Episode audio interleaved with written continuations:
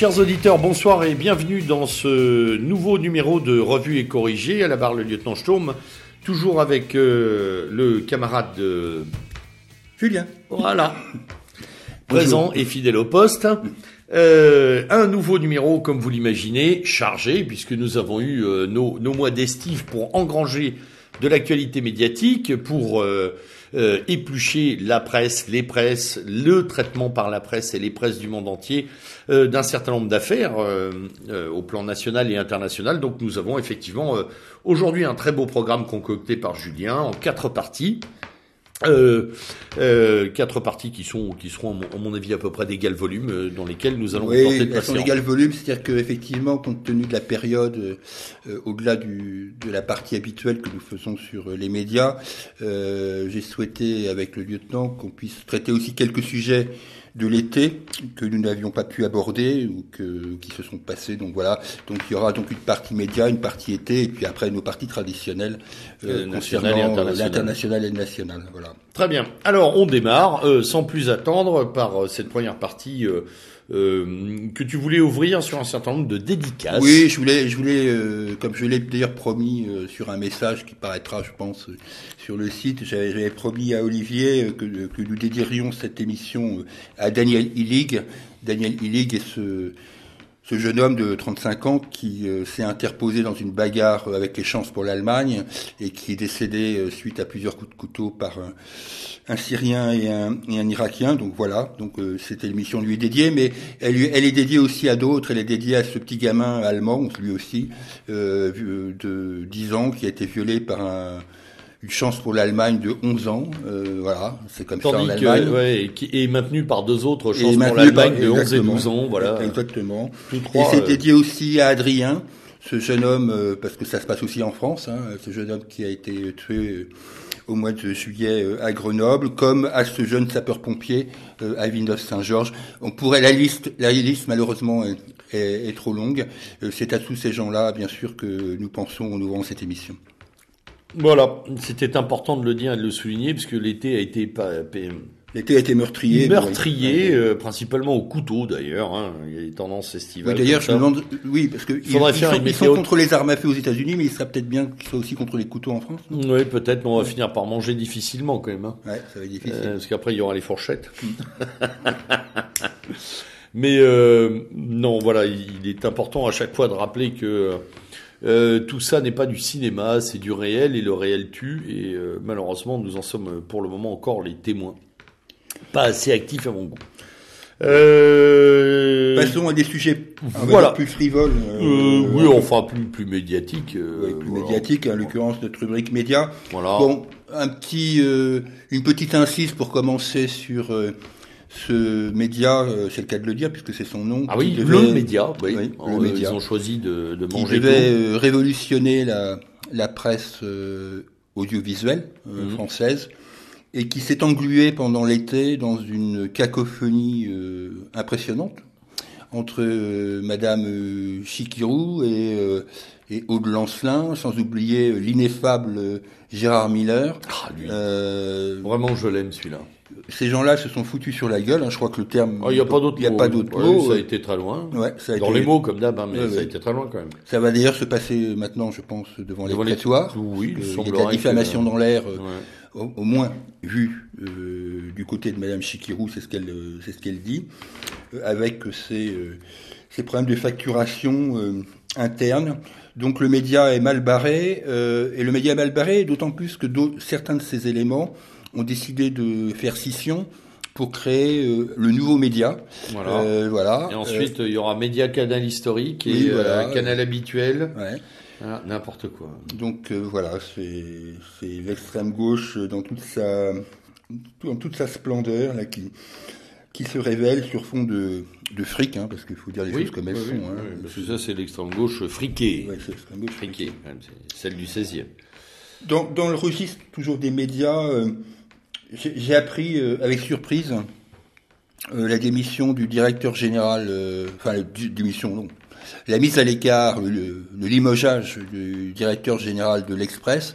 Il m'avait, celui-là, il m'avait complètement échappé. Euh, moi, j'en étais. bon, c'est le dernier. Non, mais c'est tellement important. Oui, il m'avait échappé qu'il avait été nommé président. Je pense qu'on le reverra plus beaucoup. Bon, bien sûr, tout le monde ici se souvient de l'ineffable, lui aussi, euh, Christophe Barbier, qui, a, qui a, porté longtemps euh, l'écharpe rouge. Euh, ce, ce, journal.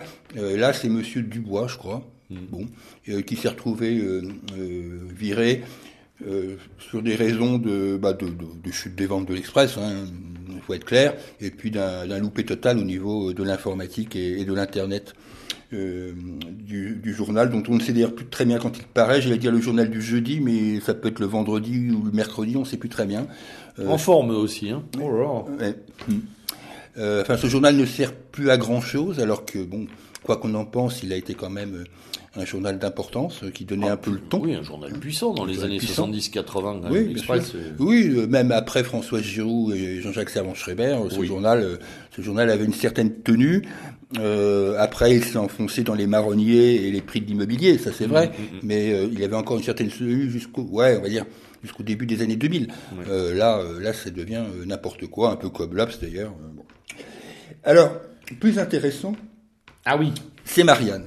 Marianne. Ah oui. Alors là, là, Marianne, c'est plus intéressant. On en avait, on avait évoqué le sujet hein, lors de notre dernier ou avant-dernier revue et corrigé par la prise en main euh, par un homme d'affaires tchèque, hmm.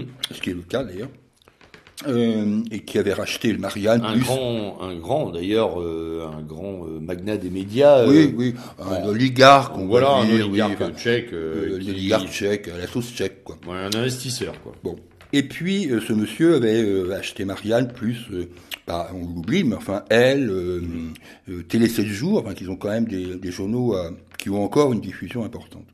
Mais euh, le cas qui nous occupe, c'est Marianne, puisqu'ils viennent de nommer euh, à la tête de la direction de la rédaction euh, Natacha Polony. Oui. Alors là, c'est évidemment la surprise du chef. curieux. Euh, surprise du chef a commencé pour le directeur de la publication, euh, Monsieur Chess Martin, qui, pour les plus anciens, a été longtemps le directeur général du Figaro, hein, qui s'était reconverti, on ne sait trop pourquoi, sur le Marianne de Jean-François Kahn. Oui, c'est fort. Voilà. Quand même. Et Tous ces glissements. Oui, c'est impressionnant. Hein.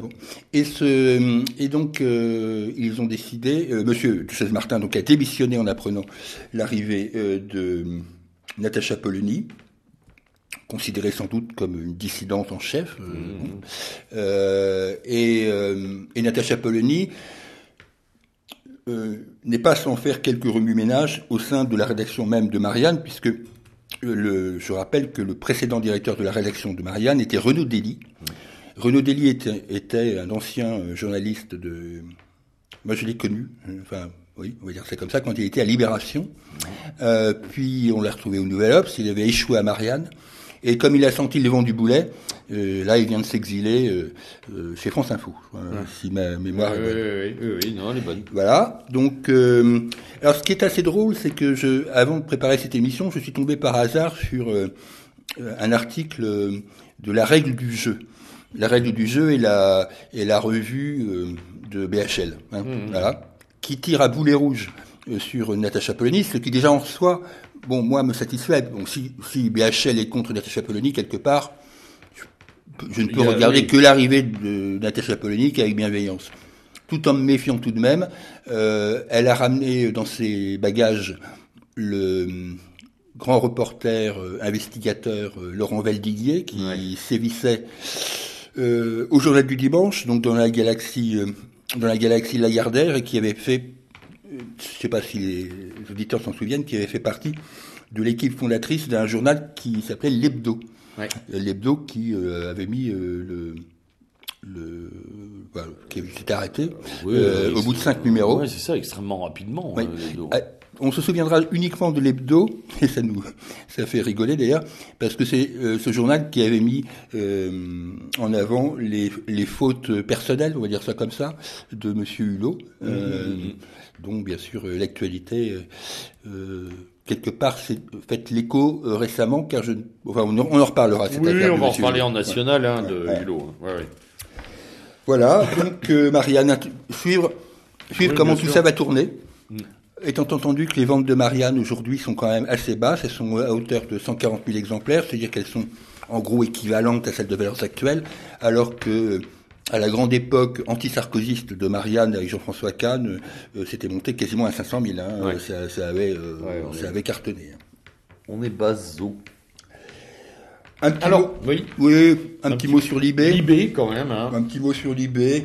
J'ai appris récemment que, parce qu'on dit toujours, euh, on parle toujours des ventes globales des titres, et les ventes globales des titres, ça additionne beaucoup de choses. Ça additionne bien évidemment euh, les abonnements, mais ça, ça additionne, enfin les ventes en kiosque, les abonnements, mais aussi des ventes à des compagnies aériennes, enfin, Oui. euh, à des hôtels, enfin qui sont des fausses ventes. Hein. oui, oui, ce sont des fausses ventes. Oui. Des fausses ventes. Donc euh, l'eBay, dans, les faux, dans le total des ventes, est à 65 000 exemplaires, ok.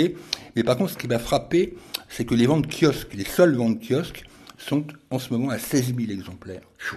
Ce qui est quand même euh, du domaine du, du confidence. Enfin, on rentre dans le confidentiel. Ouais, quoi, ouais, ouais, hein, c'est-à-dire en que, dessous de euh, quelques titres. euh, ouais. donc, je ne sais pas dans quel état Libération va pouvoir fonctionner, mais c'est quand même assez impressionnant. Oh, c'est pas une grosse perte. Si, Non, c'est pas, c'est pas une grosse perte. si demain il disparaissait, on n'en pleurerait pas. Enfin, ça nous manquerait dans notre brique parce que. Oui, oui, bah oui. On aime bien en dire du bien, mais. bon, allez, euh, un petit coup sur euh, sur quoi? Sur euh, Vincent Lapierre. oui, d- oui, un petit mot, un petit mot bien sûr pour. je pense que les auditeurs le savent, mais Vincent Lapierre a donc quitté la ERTV, en tous les cas en tant que, que documentariste officiel, et donc a lancé le Média pour tous. Bon, moi j'ai regardé quelques sujets pour, pour voir un petit peu euh, ce que ça donnait depuis, euh, depuis sa, sa séparation, je dirais, semble-t-il assez à l'amiable avec. euh, Ouais, enfin, ça n'a pas empêché euh, Soral d'être acide sur les réseaux sociaux. Oui, et sur Braise Info- sur oui, l'interview qu'il donne à Braise Info. Oui, d'une part, mais même avant, ce- avec ses tweets. Et, enfin, c'est, c'est- voilà, Bon, enfin, Comme Vincent Lap- d'habitude, dès que quelqu'un le quitte, lui, il lui balance du- de l'acide dans le dos. C'est toujours pareil. Bref. Oui, c'est un peu dommage parce que le travail de Vincent Lapierre était quand même un travail au, au minimum qu'on Ah, qualifier de courageux, Ouais, je pense pas qu'il a démérité, qu'il ait Ouais. démérité dans, dans son travail. mais il en avait peut-être effectivement un peu marre. euh, voilà. Donc, euh, il, il va effectivement sur des sujets un peu plus light. Euh, bon, je l'ai vu là, son reportage sur les gay games, par exemple, Ouais. ou sur euh, les problèmes de l'alimentation. Bon, bah, bonne chance à lui. Hein, euh, de Bien sûr, façon, euh, bien sûr. euh, c'est un garçon. Puis light, euh, on, on ne sait jamais avec lui. Hein. Il fait peut-être du light pour euh, démarrer et capter l'audience, Oui. pour repartir après euh, sur des choses un peu plus, euh, voilà, un peu plus longues et euh, incisives en termes d'enquête. Je sais pas, on va voir. On va- oui, On va pas vendre la peau de l'ours avant de Oui, tué, surtout que on connaît son travail précédent qui était euh, qui était euh, très engagé, fort intéressant. Voilà. Bon, on n'était pas toujours d'accord, mais Oui, oui, il, non, ça c'est. il y avait beaucoup de choses à beaucoup de choses à récupérer quand même. Un petit mot sur euh, un problème qui, qui est quand même euh, assez inquiétant. Euh, je, je sais les réserves que beaucoup d'entre nous pouvons avoir sur Spoutnik et RT, compte tenu de, de- du financier principal, en l'occurrence euh, l'État russe. Bon, c'est surtout dans certains articles, le sérieux de certains articles. Voilà. Oui. Il y a quand même par moments des trucs. euh, Mm. Tombe Mais là, mais- là, le fait que euh, le fait que ces deux médias soient euh, se voient refuser euh, toute accréditation sous prétexte qu'ils sont des organismes propagandistes. Alors dans ce cas-là, moi je veux bien, mais dans ce cas-là, il faut aussi euh, peut-être supprimer des accréditations à À Al tout- Jazeera, à- Non, mais même à toute la presse française aussi, ou à hein, toute la- dont, euh, dont, euh, dont euh, pratiquement aucune euh, euh, ne se dispense des financements étatiques et, euh, et des subventions euh, euh, très charnues. hein, parce que sans ça, je pense que beaucoup de titres seraient déjà au fond de la poubelle. hein, donc euh, voilà, oui. ça. euh, après, moi, je suis parfaitement d'accord. C'est une question de parité. hein. Oui, là vraiment. euh, On peut pas dire non plus que la télé israélienne soit un modèle de vertu. Oui, hein, I24, et d'impartialité, voilà, toute la Ouais. clique là. Oui, et euh, pourtant, les accréditations, là, elles sont là. hein. ouais, ouais, Voilà. ouais. Donc il y a quand même un petit, un petit hiatus.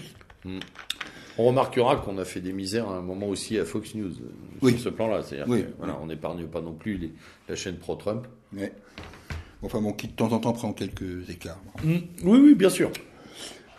Et je voulais dire un mot aussi euh, sur euh, un truc qui a secoué l'été. là, j'anticipe un peu, mais c'est l'affaire de des Infolab.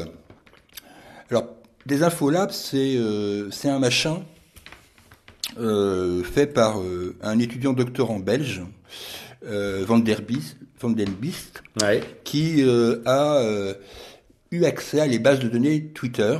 Mhm. et donc nominativement, les gens étaient répertoriés par leur âge, leur, leur, lieu de résidence, leur orientation sexuelle, le, leur religion, etc. Bon. Euh, ça a fait évidemment un scandale. Tout ça parce que M. Van der Bies était parti sur euh, la comment dire l'identification du lobby russophile. Mmh. C'est-à-dire que euh, il, est, il est parti sur, sur une idée que, par exemple, l'affaire Benalla avait été montée de toutes pièces sur Twitter par ce fameux lobby russophile. Mmh. Donc, ce qui a laissé un peu pantois, non pas peut-être par la démarche, mais surtout par les sources de financement de ce fameux Désinfolab, qui en fait est complètement financé par Soros mm. Et euh, par certaines euh, branches de l'Union européenne, ainsi que par l'Atlantique, je sais pas quoi là. Bon. Euh, donc cette. On sait qu'il y a des fondations fondées derrière. Voilà. Oui, voilà. il y a des, des, tas de choses. Et il s'est embringué dans un truc. Society. Oui, tout, tout, ce qui est le domaine de l'open society. Et il s'est embringué dans un truc qui lui a valu les foudres d'un certain nombre de personnes, dont Olivier Berruyer, dont j'ai déjà parlé ici, puisque c'est l'animateur du site Les Crises. Olivier Berruyer, bon, qui a peut-être tendance parfois à avoir des nazis partout, mais pour le reste, qui parfois aussi fait du travail intéressant et qui a, euh, qui est rentré dans l'art de ce fameux des infolabs. J'en profite aussi parce que, en, passant sur les crises, j'ai découvert une, une vidéo euh, qui n'est pas des crises, mais qui est de Acrimed. On a peu parlé d'Acrimed à ce micro, mais on a cité deux, trois choses. Oui, peut-être deux, trois choses, mais Acrimed, pour, là aussi pour les auditeurs, c'est une organisation qui a 22 euh, ans, qui s'appelle l'Association euh, euh, critique des médias, puisque c'est son, c'est ah, l'acronyme en fait. Oui, bien sûr, c'est l'acronyme. Et il y a, je, voulais, en fait, j'ai voulu voir cette cette vidéo parce qu'il y avait Madame Char, Poncin Charlot. Qui intervenait. Mais en fait, c'est pas c'est pas cette partie-là qui m'a le plus intéressé.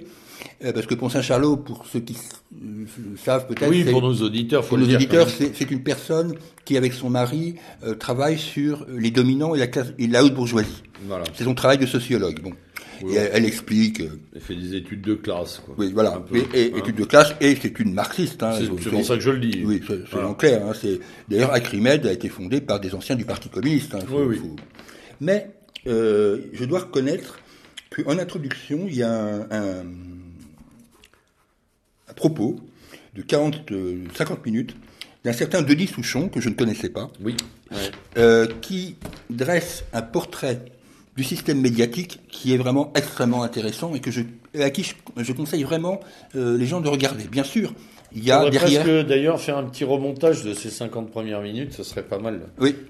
C'est une intro, mais ça mériterait tout ah, simplement d'être une mise au point. Oui, et il a, il a un propos que moi qui me paraît très euh, très sensé, dans la mesure où il dit, il répertorie six castes d'intervenants dans les médias, et il finit par les propriétaires des médias, donc ceux qu'on connaît, les Dassault, les Bolloré et compagnie.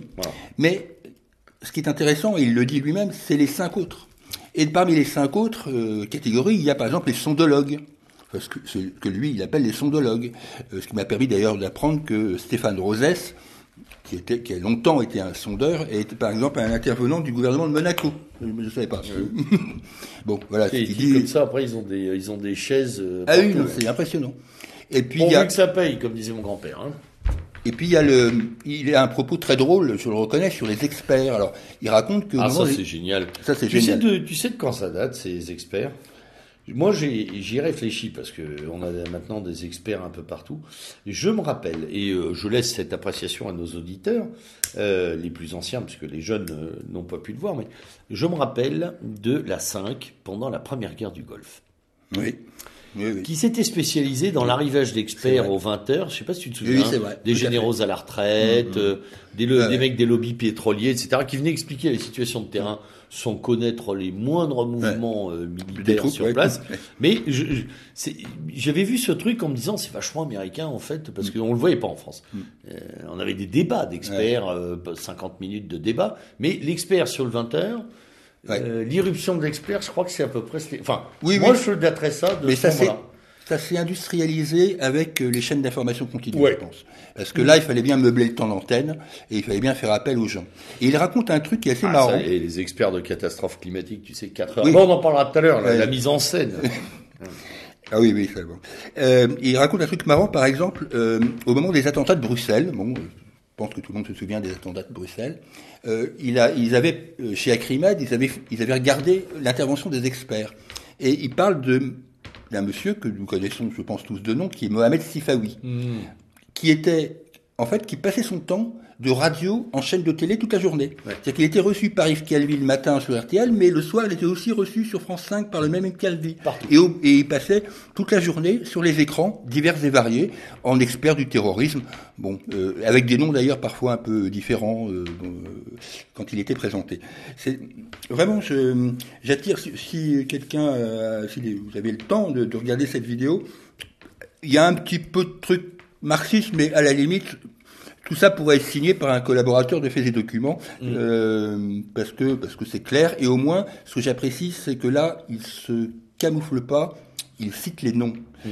C'est pas, on dit toujours les experts, mais après, il cite tel et tel expert dans tel et tel. Euh, c'est un propos qualifié. Oui, c'est un propos qualifié. Et ça, c'est important. Alors, redonne la source avant qu'on passe euh, au, point suivant. Donc, euh, on va sur le site. Bah, tu vas sur, vous allez sur le site Les Crises. Les Crises, les Crises, hein, tout simplement. Les Crises. Voilà. Et puis, vous allez à la date du 4 septembre, puisque je crois que c'est une vidéo du 4 septembre, et vous verrez, c'est présenté comme l'intervention de Monique Pont-Saint-Charlot. Bon, là, vous pouvez l'écouter, mais parce que alors, mais elle, c'est vraiment une stalle, hein, c'est vraiment une stalle.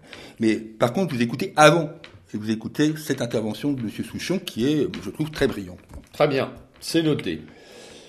Euh, Qu'est-ce qu'on aura loupé? La rentrée d'Europe 1 oh, la, Oui, la rentrée d'Europe 1. Ah si, on peut dire deux mots. La rentrée d'Europe 1, alors c'est... Euh, bon, Europe 1, on l'a déjà dit à, ce micro, est en pleine euh, débâcle. Hein peine des bacs parce que, parce que comme le dit, euh, comme le disent un certain nombre de gens qui connaissent bien ce milieu radiophonique, en fait, cette boîte n'est plus dirigée. Euh, c'est-à-dire qu'Arnaud Lagardère n'arrive pas à la suivre euh, de son père. je pense que tout le monde l'a désormais oui, ça, Je crois qu'il y a un, il y a un dimensionnement, mais sur le plan de la gestion d'un groupe médiatique, là, c'est vrai. Ah là, il fait, vraiment très très fort. Et donc Europe 1 n'a rien trouvé de mieux que de prendre des animateurs télé pour pour euh, animer euh, sa radio. Mm. Donc, bilan des courses, on se tape du Nico Saliagas, hein, pour ceux qui veulent, hein, moi je ne l'écoute pas, mais Nico Saliagas le matin. Alors, je sais que Nico Saliagas, au départ, est un journaliste, mais dans l'esprit français, c'est un animateur de télévision. Oui, puis alors, euh, pas, le, pas, le, pas le plus profond. Non, c'est pas le plus pour profond. Pour pas être trop méchant, c'est quand même ce que j'appelle, moi, un guignol de surface. Hein voilà, 50 euh, minutes inside et compagnie, là, euh, j'ai de premier de la classe. Ouais, oui, 50 minutes inside, c'est un grand moment aussi, oui. Alors, j'ai tendance à préférer tout le monde plutôt que Patrick Cohen, mais là, je commence à me poser des questions. ah oui, surtout Patrick Cohen. Patrick Cohen, bon, qui ah lui est marginalisé maintenant le, le samedi matin. Euh, Laurence Boccolini, moi je veux bien, mais elle avait à peine commencé sa semaine qu'à la fin de la semaine, les patrons d'Europe 1 lui ont raboté sa, son émission qui fait face aux grosses têtes quand même, euh, d'une heure. Ils l'ont coupé en deux. Ah, ça donne un sentiment de bricolage. La seule peut-être exception qu'on peut faire, c'est sur les matinales du week-end où ils ont évidemment chopé Bernard Poirette à RTL et Bernard Poirette a eu un capital sympathie qui permettrait peut-être. il est suivi de toute hmm. façon, euh, Il est suivi, il est suivi Bernard Poitiers. Il a une audience. oui, il a une audience à lui-même. Un public, il des fidèles. Oui, pour lui. Donc en fait, ils ont fait venir euh, un public de fidèles en plus, mais ça ne, ça ne, ça ne, ça, ne, remet pas en place la radio. C'est ça en place sur une jambe de bois. Complètement, complètement. Sur ce plan-là, euh, les seuls qui s'en tirent, et on le sait aujourd'hui, c'est RMC, quoi. Voilà. Oui, mm. oui. Et puis d'une certaine façon, euh, même si c'est pas pour me ravir, France Inter. oui, bien sûr à cause de l'absence de publicité, il faut être clair. Voilà, il faut être très clair là-dessus. Euh, voilà. Bon, dire les audiences, télé. Oui, les audiences télé. Euh, ouais, mais enfin bon, pas grand chose à dire. La télé devient si ennuyeuse que. Oui, euh, pas grand chose à dire, sauf que d'une façon générale, les analyses. Parfois, je me demande qui la regarde encore. Hein. Oui, voilà, c'est alors. C'est ça. J'arrive plus à la regarder. Pour être très honnête, on va d'ailleurs demander à nos auditeurs s'ils veulent manifester sur le site leur temps de encore la télé. Leur, temps de visionnage. Je ne sais plus qui regarde la télé. autour de moi, la plupart des gens me répondent de écran éteint, Netflix pour les pour les accros, euh, en fait, ou, projection euh, de films téléchargés, mais enfin les télévisions avec euh, voilà. après, j'imagine qu'il va encore y avoir des audiences. Certains replays pour des émissions qui peuvent être éventuellement intéressantes, mais qui sont à 3 heures du matin, quoi. Mmh, mmh. Mais je pense que là, il, y a, il faudra qu'on y revienne, mais il y a une métamorphose télévisuelle, notamment avec les, avec les plateformes de distribution Mais je crois qui frappent fort.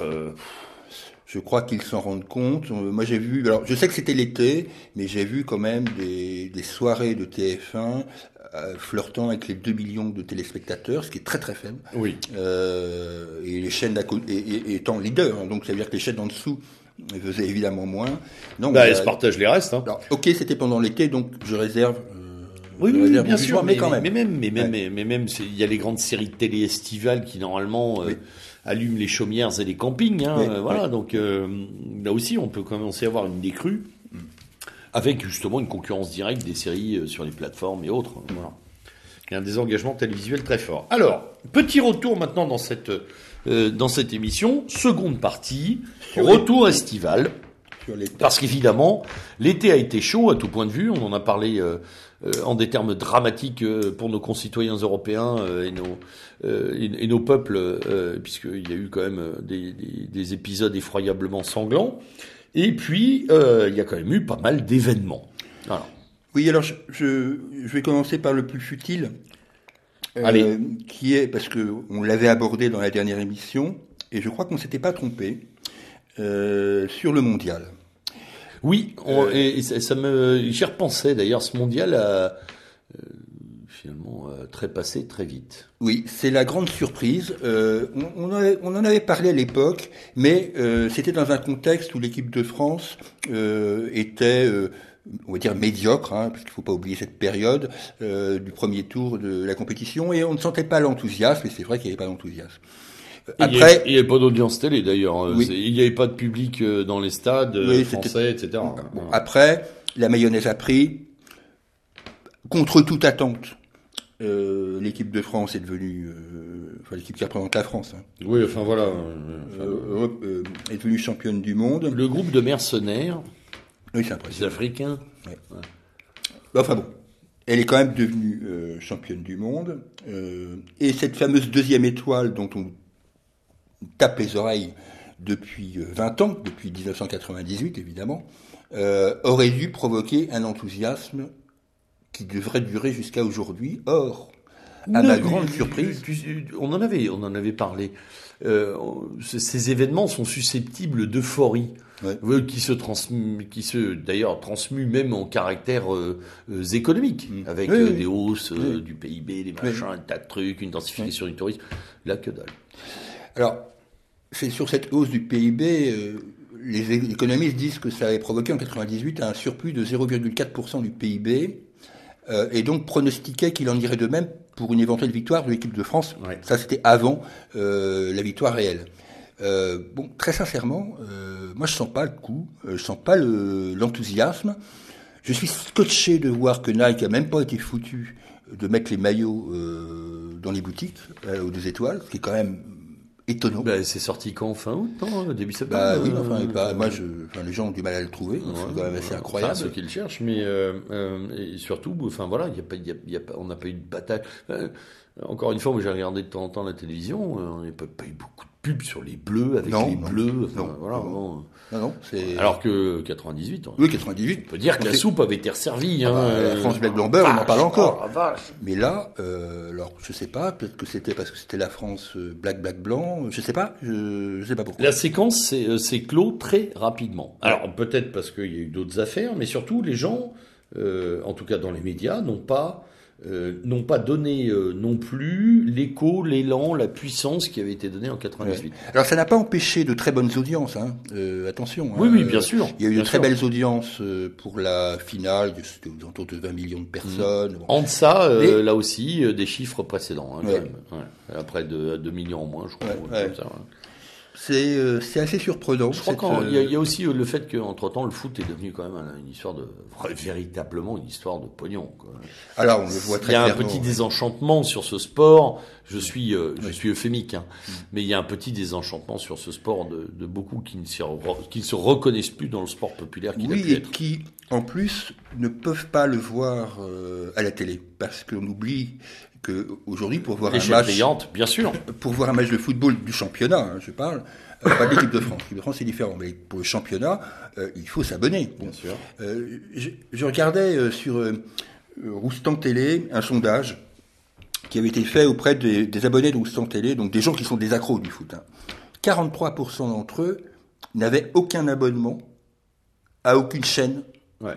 diffusant les clubs, quels qu'ils soient, voire demain la Ligue des Champions. C'est quand même impressionnant.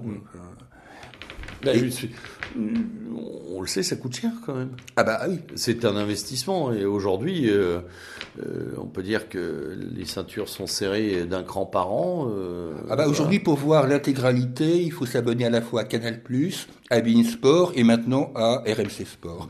Donc ce qui fait un budget. Bah, pour- avec un salaire moyen à 27 000 euros annuels, euh, voilà, ça commence, euh, ouais, ça commence à pas être drôle, quoi, de toute façon. Donc que, le foot, que les footeux ne se plaignent, enfin que les instances du football ne se plaignent pas s'il y a une déshérence dans les clubs et un progressif euh, abandon des licences, parce que c'est lié aussi à la mise en scène et au spectacle qui est proposé aux Français moyens, tout simplement. Et à la mise en scène permanente, dont nous allons d'ailleurs reparler pour les autres sujets. La mise en scène. Euh, oui. Changeons et revenons à des sujets plus sérieux. Euh, À une affaire d'État qui n'est donc pas qu'une affaire d'été, comme disait Macron. Voilà. hein. L'affaire Benalla qui a meublé, bon, qui, qui a meublé notre été, elle a été quand même très très bien calculée puisque la finale de la Coupe du Monde est le 15 juillet, donc les premiers les premiers articles sur l'affaire Benalla sortent le 20. Hmm. Euh, donc tout ça est évidemment dans les tiroirs. Évidemment, évidemment. évidemment dans les tiroirs. Il Euh, fallait pas croiser les fers. Et donc, euh, on a eu ce, ce psychodrame. Tout j'ai trouvé, par exemple, Mediapart assez absent. Oui. Euh, ça a été une affaire qui a été lancée au départ par Le Monde et ensuite véhiculée par, on va dire, la presse drahi. Euh, Oui. bon, voilà, ce qui d'ailleurs nous doit faire réfléchir sur euh, pourquoi Ah, qu'on Niel peut- et Monsieur Drahi s'y sont mis. Mm. Oui, parce que quand même, on peut pas, on peut pas nier que Drahi n'ait pas été un soutien Oui. fort de, de la Macronie à ses débuts. C'est le moins qu'on puisse dire, oui. Oui, euh, pour pas dire euh, la, le, la voix médiatique de la Macronie au départ. hein, Ouais, BFM TV, tout ça.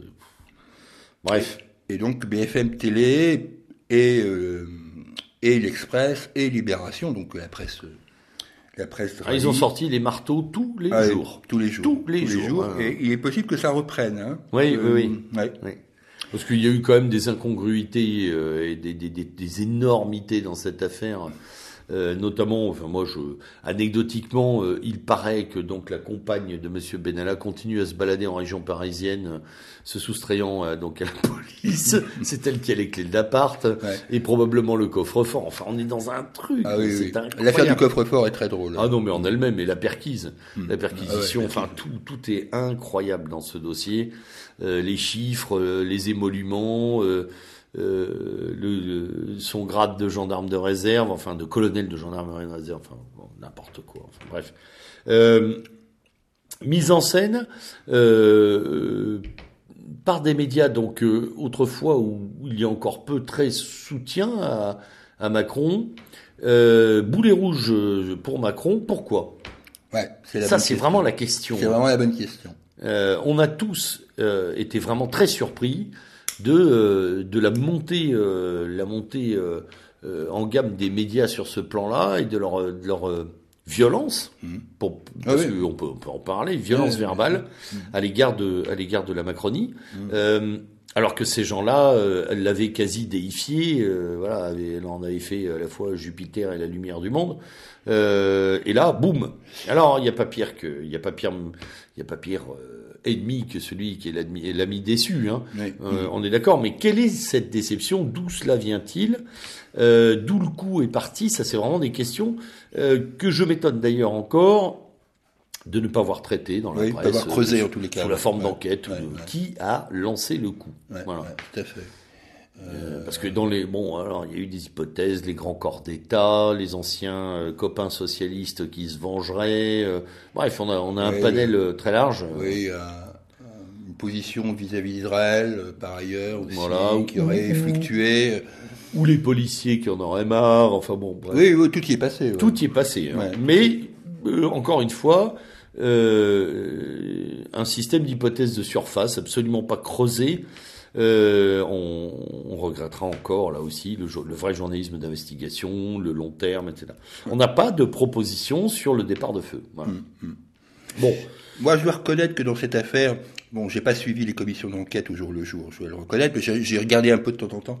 J'ai quand même trouvé globalement la commission d'enquête du Sénat, et c'est quand même le con que je dise ça, d'une qualité supérieure. Oui, oui, ça moi aussi ça me fait rire de le dire, mais c'est vrai. oui, ça fait du mal de le dire, mais euh, d'une qualité supérieure à celle de l'Assemblée nationale. Largement. Ouais, ouais. et je n'ai pas une sympathie particulière pour Philippe Bas ou pour Monsieur Le Sueur, mais je reconnais que ça avait une tenue qui, et, et, une tenue et une et puis euh, pour une fois, euh, ce qui est extrêmement rare dans le monde politique, un peu de volonté. Ouais, un peu, oui, tout à fait. Un peu de volonté d'en découdre, un peu de volonté de comprendre, voilà, quelque chose. Euh, on va mettre le doigt là où ça fait mal. C'est euh, suffisamment rare pour le signaler. la presse l'a signalé d'ailleurs. Oui, oui, euh, la presse a tout à fait fait euh, ce parallèle en disant au Sénat, voilà, bon, ils ont pris le taureau par les cornes. Bon, est-ce que ça débouchera? À l'Assemblée nationale Sûrement pas, parce que alors, non, crois pas. voilà. Au Sénat, on verra. voilà, ils veulent encore faire des auditions, des choses. Bon, c'est un peu grandiloquent par moment, mais au moins. ils, ont fait le, ouais, ils ont fait le boulot. Voilà. Au-delà, je pense effectivement euh, que cette affaire Benalla a euh, médiatiquement euh, abîmé euh, le macronisme. Voilà, très clairement. certains de ses dignitaires. Voilà. Gérard Collomb. Demi-barbouzerie, mensonge, connivence. dénégation publique et en même temps publication sur les réseaux sociaux de photos de gens buvant un coup ensemble. Enfin bon, non non, je ne le connaissais pas. Ah si, quand même. Voilà, bref. Et puis cette cette espèce de euh, comment va, va-t-on appeler ça? De, de balades insensées dans Paris, de ces mecs armés. Euh, euh, oui, dans au jardin des plantes. Ouais, voilà, parce qu'on a toujours pas eu la contre-escarpe, mais bien sûr, mais il y en a eu d'autres, hein, il y en a eu d'autres, avec des brassards police et qui s'amusent finalement, hein, qui se prennent pour ce qu'ils ne sont pas, avec des mais par contre, qui ont les passes droits, mm. qui ont les titres, qui sont responsables de sécurité, qui réorganisent tout à l'Élysée, qui parce que Benalla devait s'occuper des vacances d'été du président, etc. Bon, il y avait, il y avait quand même un, un énorme euh, c'est une énorme mascarade. Mmh, voilà. Mmh. Bon. Ce qui me choque, euh, rien en fait, euh, me choque plus. oui, on n'est pas plus surpris que ça. Mais... Non, euh, ce qui, voilà, ce qui ne cessera jamais de, de me surprendre, c'est cette capacité des gens à dire ah ben non tout va bien quand même. je, je parle pas de nos concitoyens, je parle des gouvernements, de véritables huîtres maintenant, voilà, collés au rocher, au moule ou comme vous voulez, mais euh, ça, autre temps, autre mer, ça, ça aurait dû générer des, des, démissions, des choses un peu, un peu carrées, mais bon, ça en est très loin. Alors, comme on est dans le, euh, dans la, dans, on va dire dans le vaudeville, hein, on en a un autre de vaudeville, c'est euh, l'évasion de Redouane Faïd. Oui, Redouane Parce que là, alors, alors là, celle-là, elle est belle. c'est drôle parce que la presse, euh, la presse dans les jours qui ont suivi euh, l'évasion par hélicoptère, euh, ça faisait quasiment la une tous les jours. Et puis, subitement, pouf, plus rien. Plus rien. Hmm. Et là, réapparition soudaine, parce qu'il y a eu des perquises euh, euh, du côté de Sarcelles, voilà.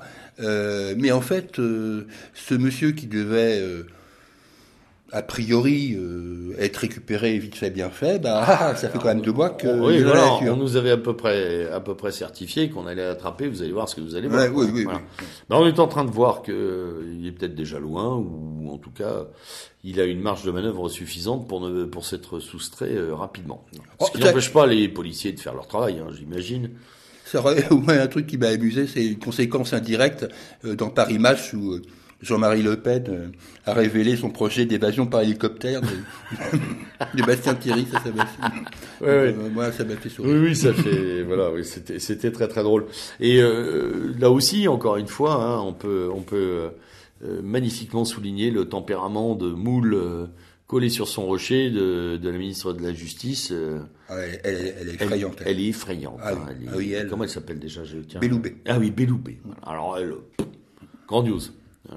Et donc ça aussi, ça écorne cette Ouais. image d'équipes rénovées, de gens qui travaillent pour la France, qui viennent de la société civile, Ah ouais. de grands administrateurs, Ah de grands... Bref, Entre de gens... Belloubet, Buzyn, Parly, Darmanin, Darmanin. Ah, de Rugy, enfin, etc. Ah il y a- oui, un paquet, là. Euh, Il y a des tâches partout. Hein. Voilà. Je parle même pas de Madame Dyssen, hein, Oui, je veux non. pas être méchant. Grandiose. Alors, dans l'été, toujours, euh, euh, pour finir sur... euh, Bah, il y a les faits divers. les- ouais, on a... Bon, on a quand même eu un truc qui, se termine là, maintenant, qui est censé se terminer là, c'est l'histoire de Parcoursup. Oui, hein. ah bah oui, Quand même. Là, t'es Je, je suis un peu dedans, Oui, hein, les auditeurs le là. savent. Je vais retrouver mes petits étudiants dans très peu de temps, j'en ai retrouvé certains. Euh, euh, ça devait tout rénover, ça devait tout régler. Euh, comme chaque réforme d'ailleurs, hein, euh, voilà, je rappelle hein, l'étymologie réforme, redonner une forme. Mm. Ça n'a pas donné de forme du tout. Il y a trois semaines, il y avait encore 60 000 étudiants sur le carreau. Mm. On nous en annonce encore 3 à 6 000 euh, hors jeu. Euh, voilà, donc euh, il y a peut-être un léger mieux en termes de, de cheptel, mais ça n'arrange rien du tout.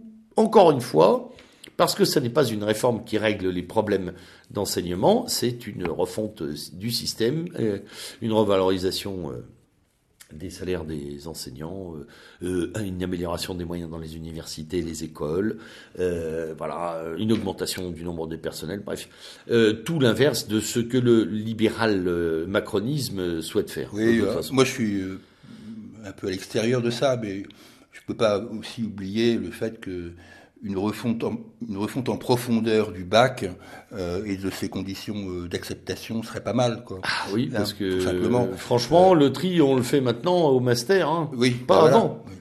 C'est-à-dire, il faut attendre d'être à bac plus 3 pour commencer à dire aux gens, bah non, vous montez pas à l'étage au-dessus. et, et encore maintenant, il faut le dire avec des précautions, parce qu'on n'a pas le droit de... Ça a été peu évoqué, euh, tout le monde s'est On gargarisé. a le droit de sélectionner, mais sans le dire, en gros. Ouais. Voilà, c'est c'est Tout assez... le monde s'est gargarisé sur les 88% de taux d'admission du bac, qui sont à peu près comme tous les ans, euh, pareil. Ben, moi, je, très honnêtement, pour moi, c'est stalinien. Oui, Tu vois. ouais, ouais.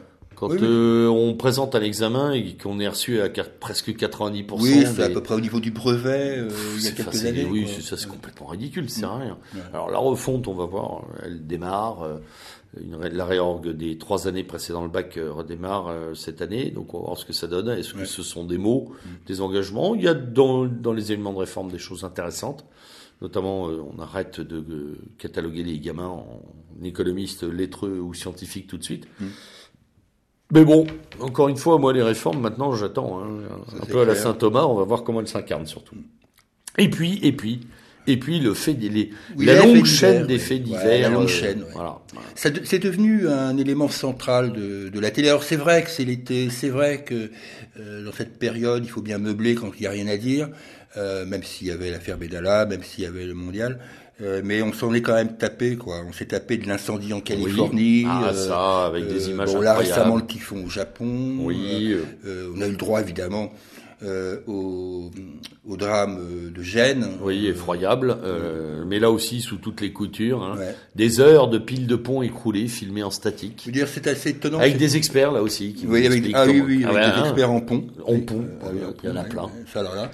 Ouais, c'est sûr que euh, moi, quand, quand j'ai ouvert la, la Qui pontifie. Bon, elle était il se trouve que j'emprunte euh, pour des raisons personnelles ce pont tous les ans, euh, sauf cette année, ça tombe bien.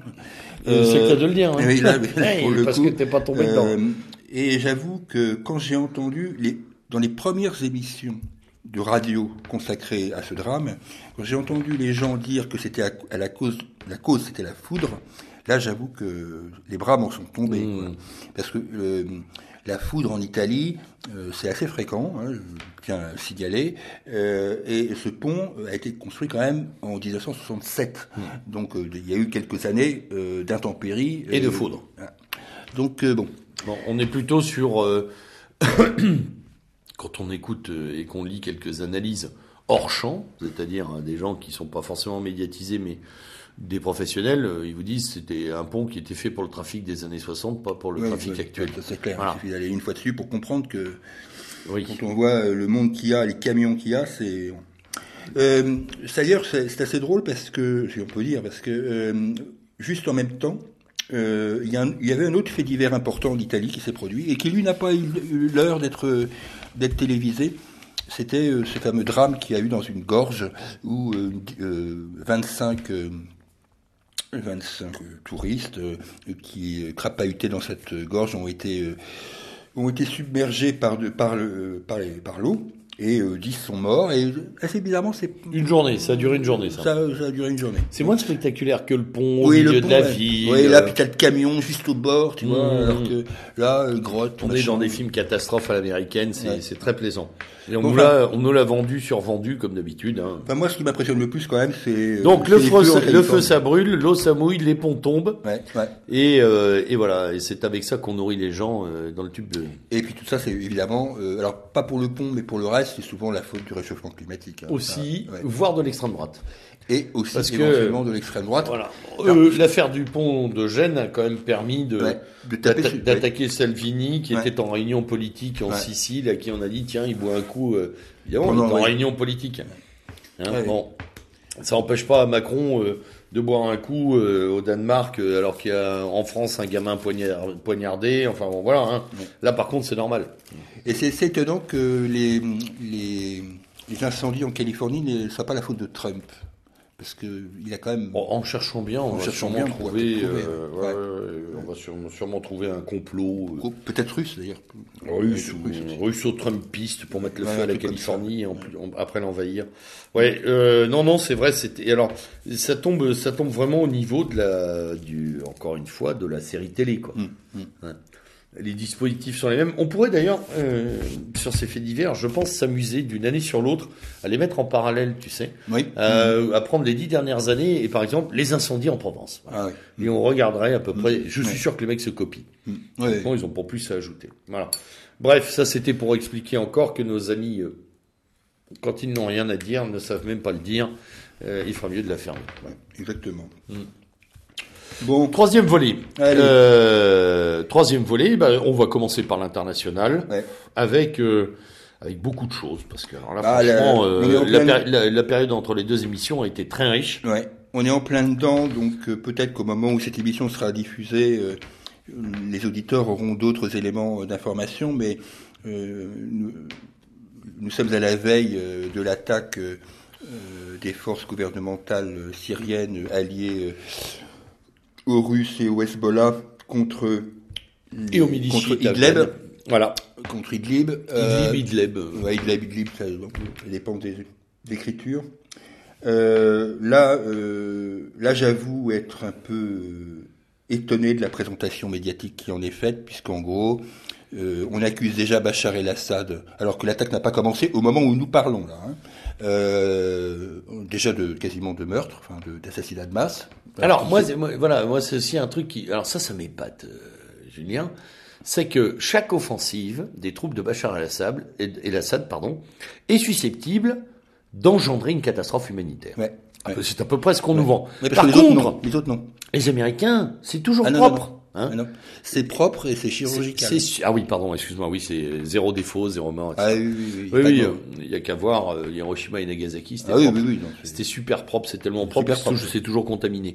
Non, mais c'est assez fantastique. Il n'y a pas eu encore un tir, mais on est déjà dans la catastrophe humanitaire. Ça nous rappelle... Euh, et l'attaque chimique. Et l'attaque chimique, euh, et, les massacres de masse, effectivement, comme tu le disais tout à l'heure. C'est assez génial.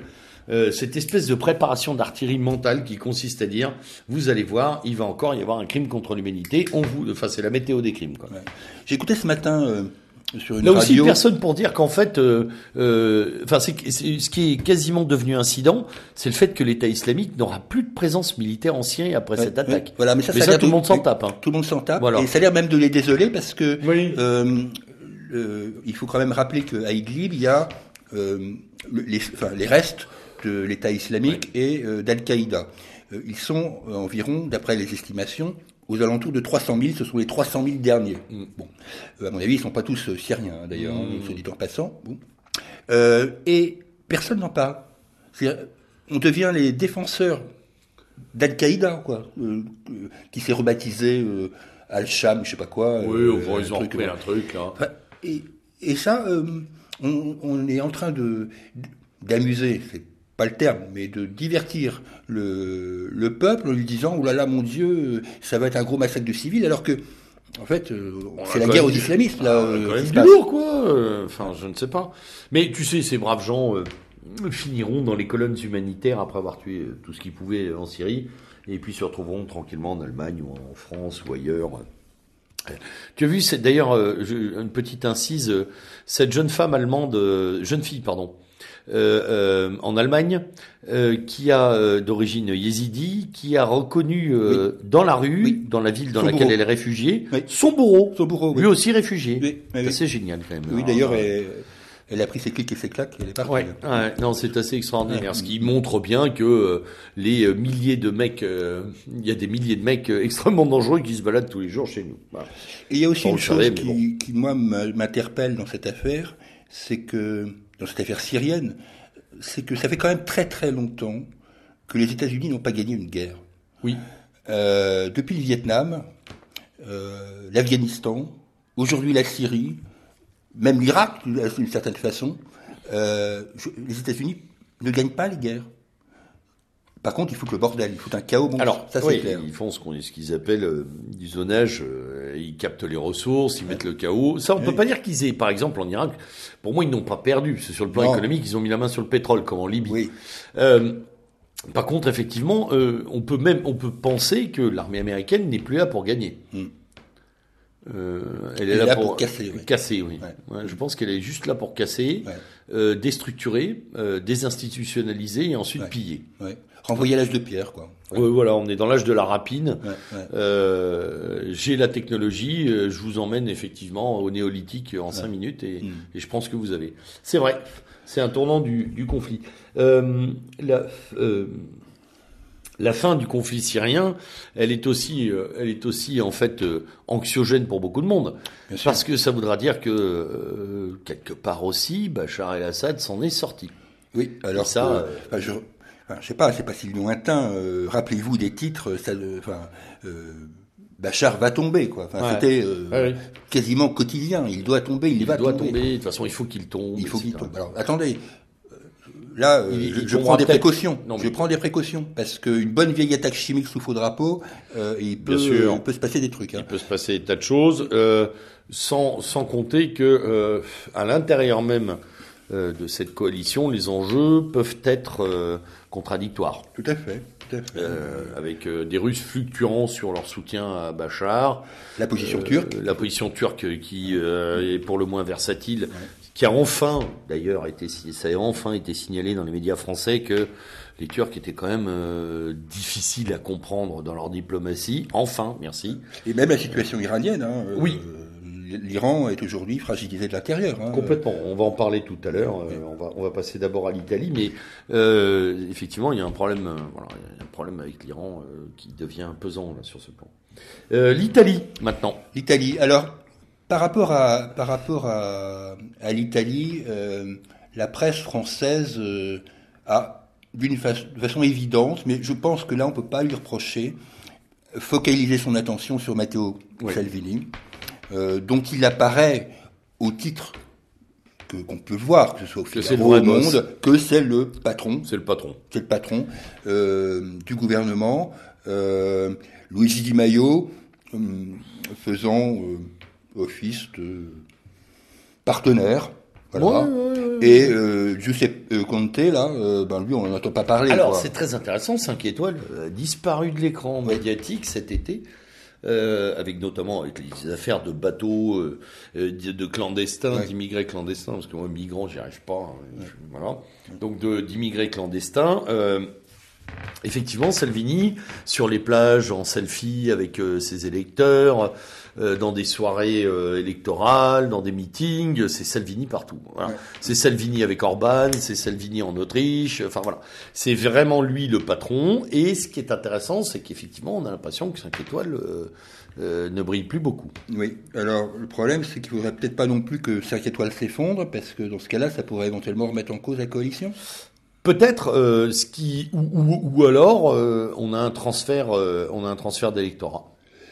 C'est-à-dire que les gens se rendent compte dans la réalité de l'exercice du pouvoir que finalement voter 5 étoiles ou voter Ligue c'est équivalent et que à la Ligue il y, a, un peu plus de cohérence et de politique.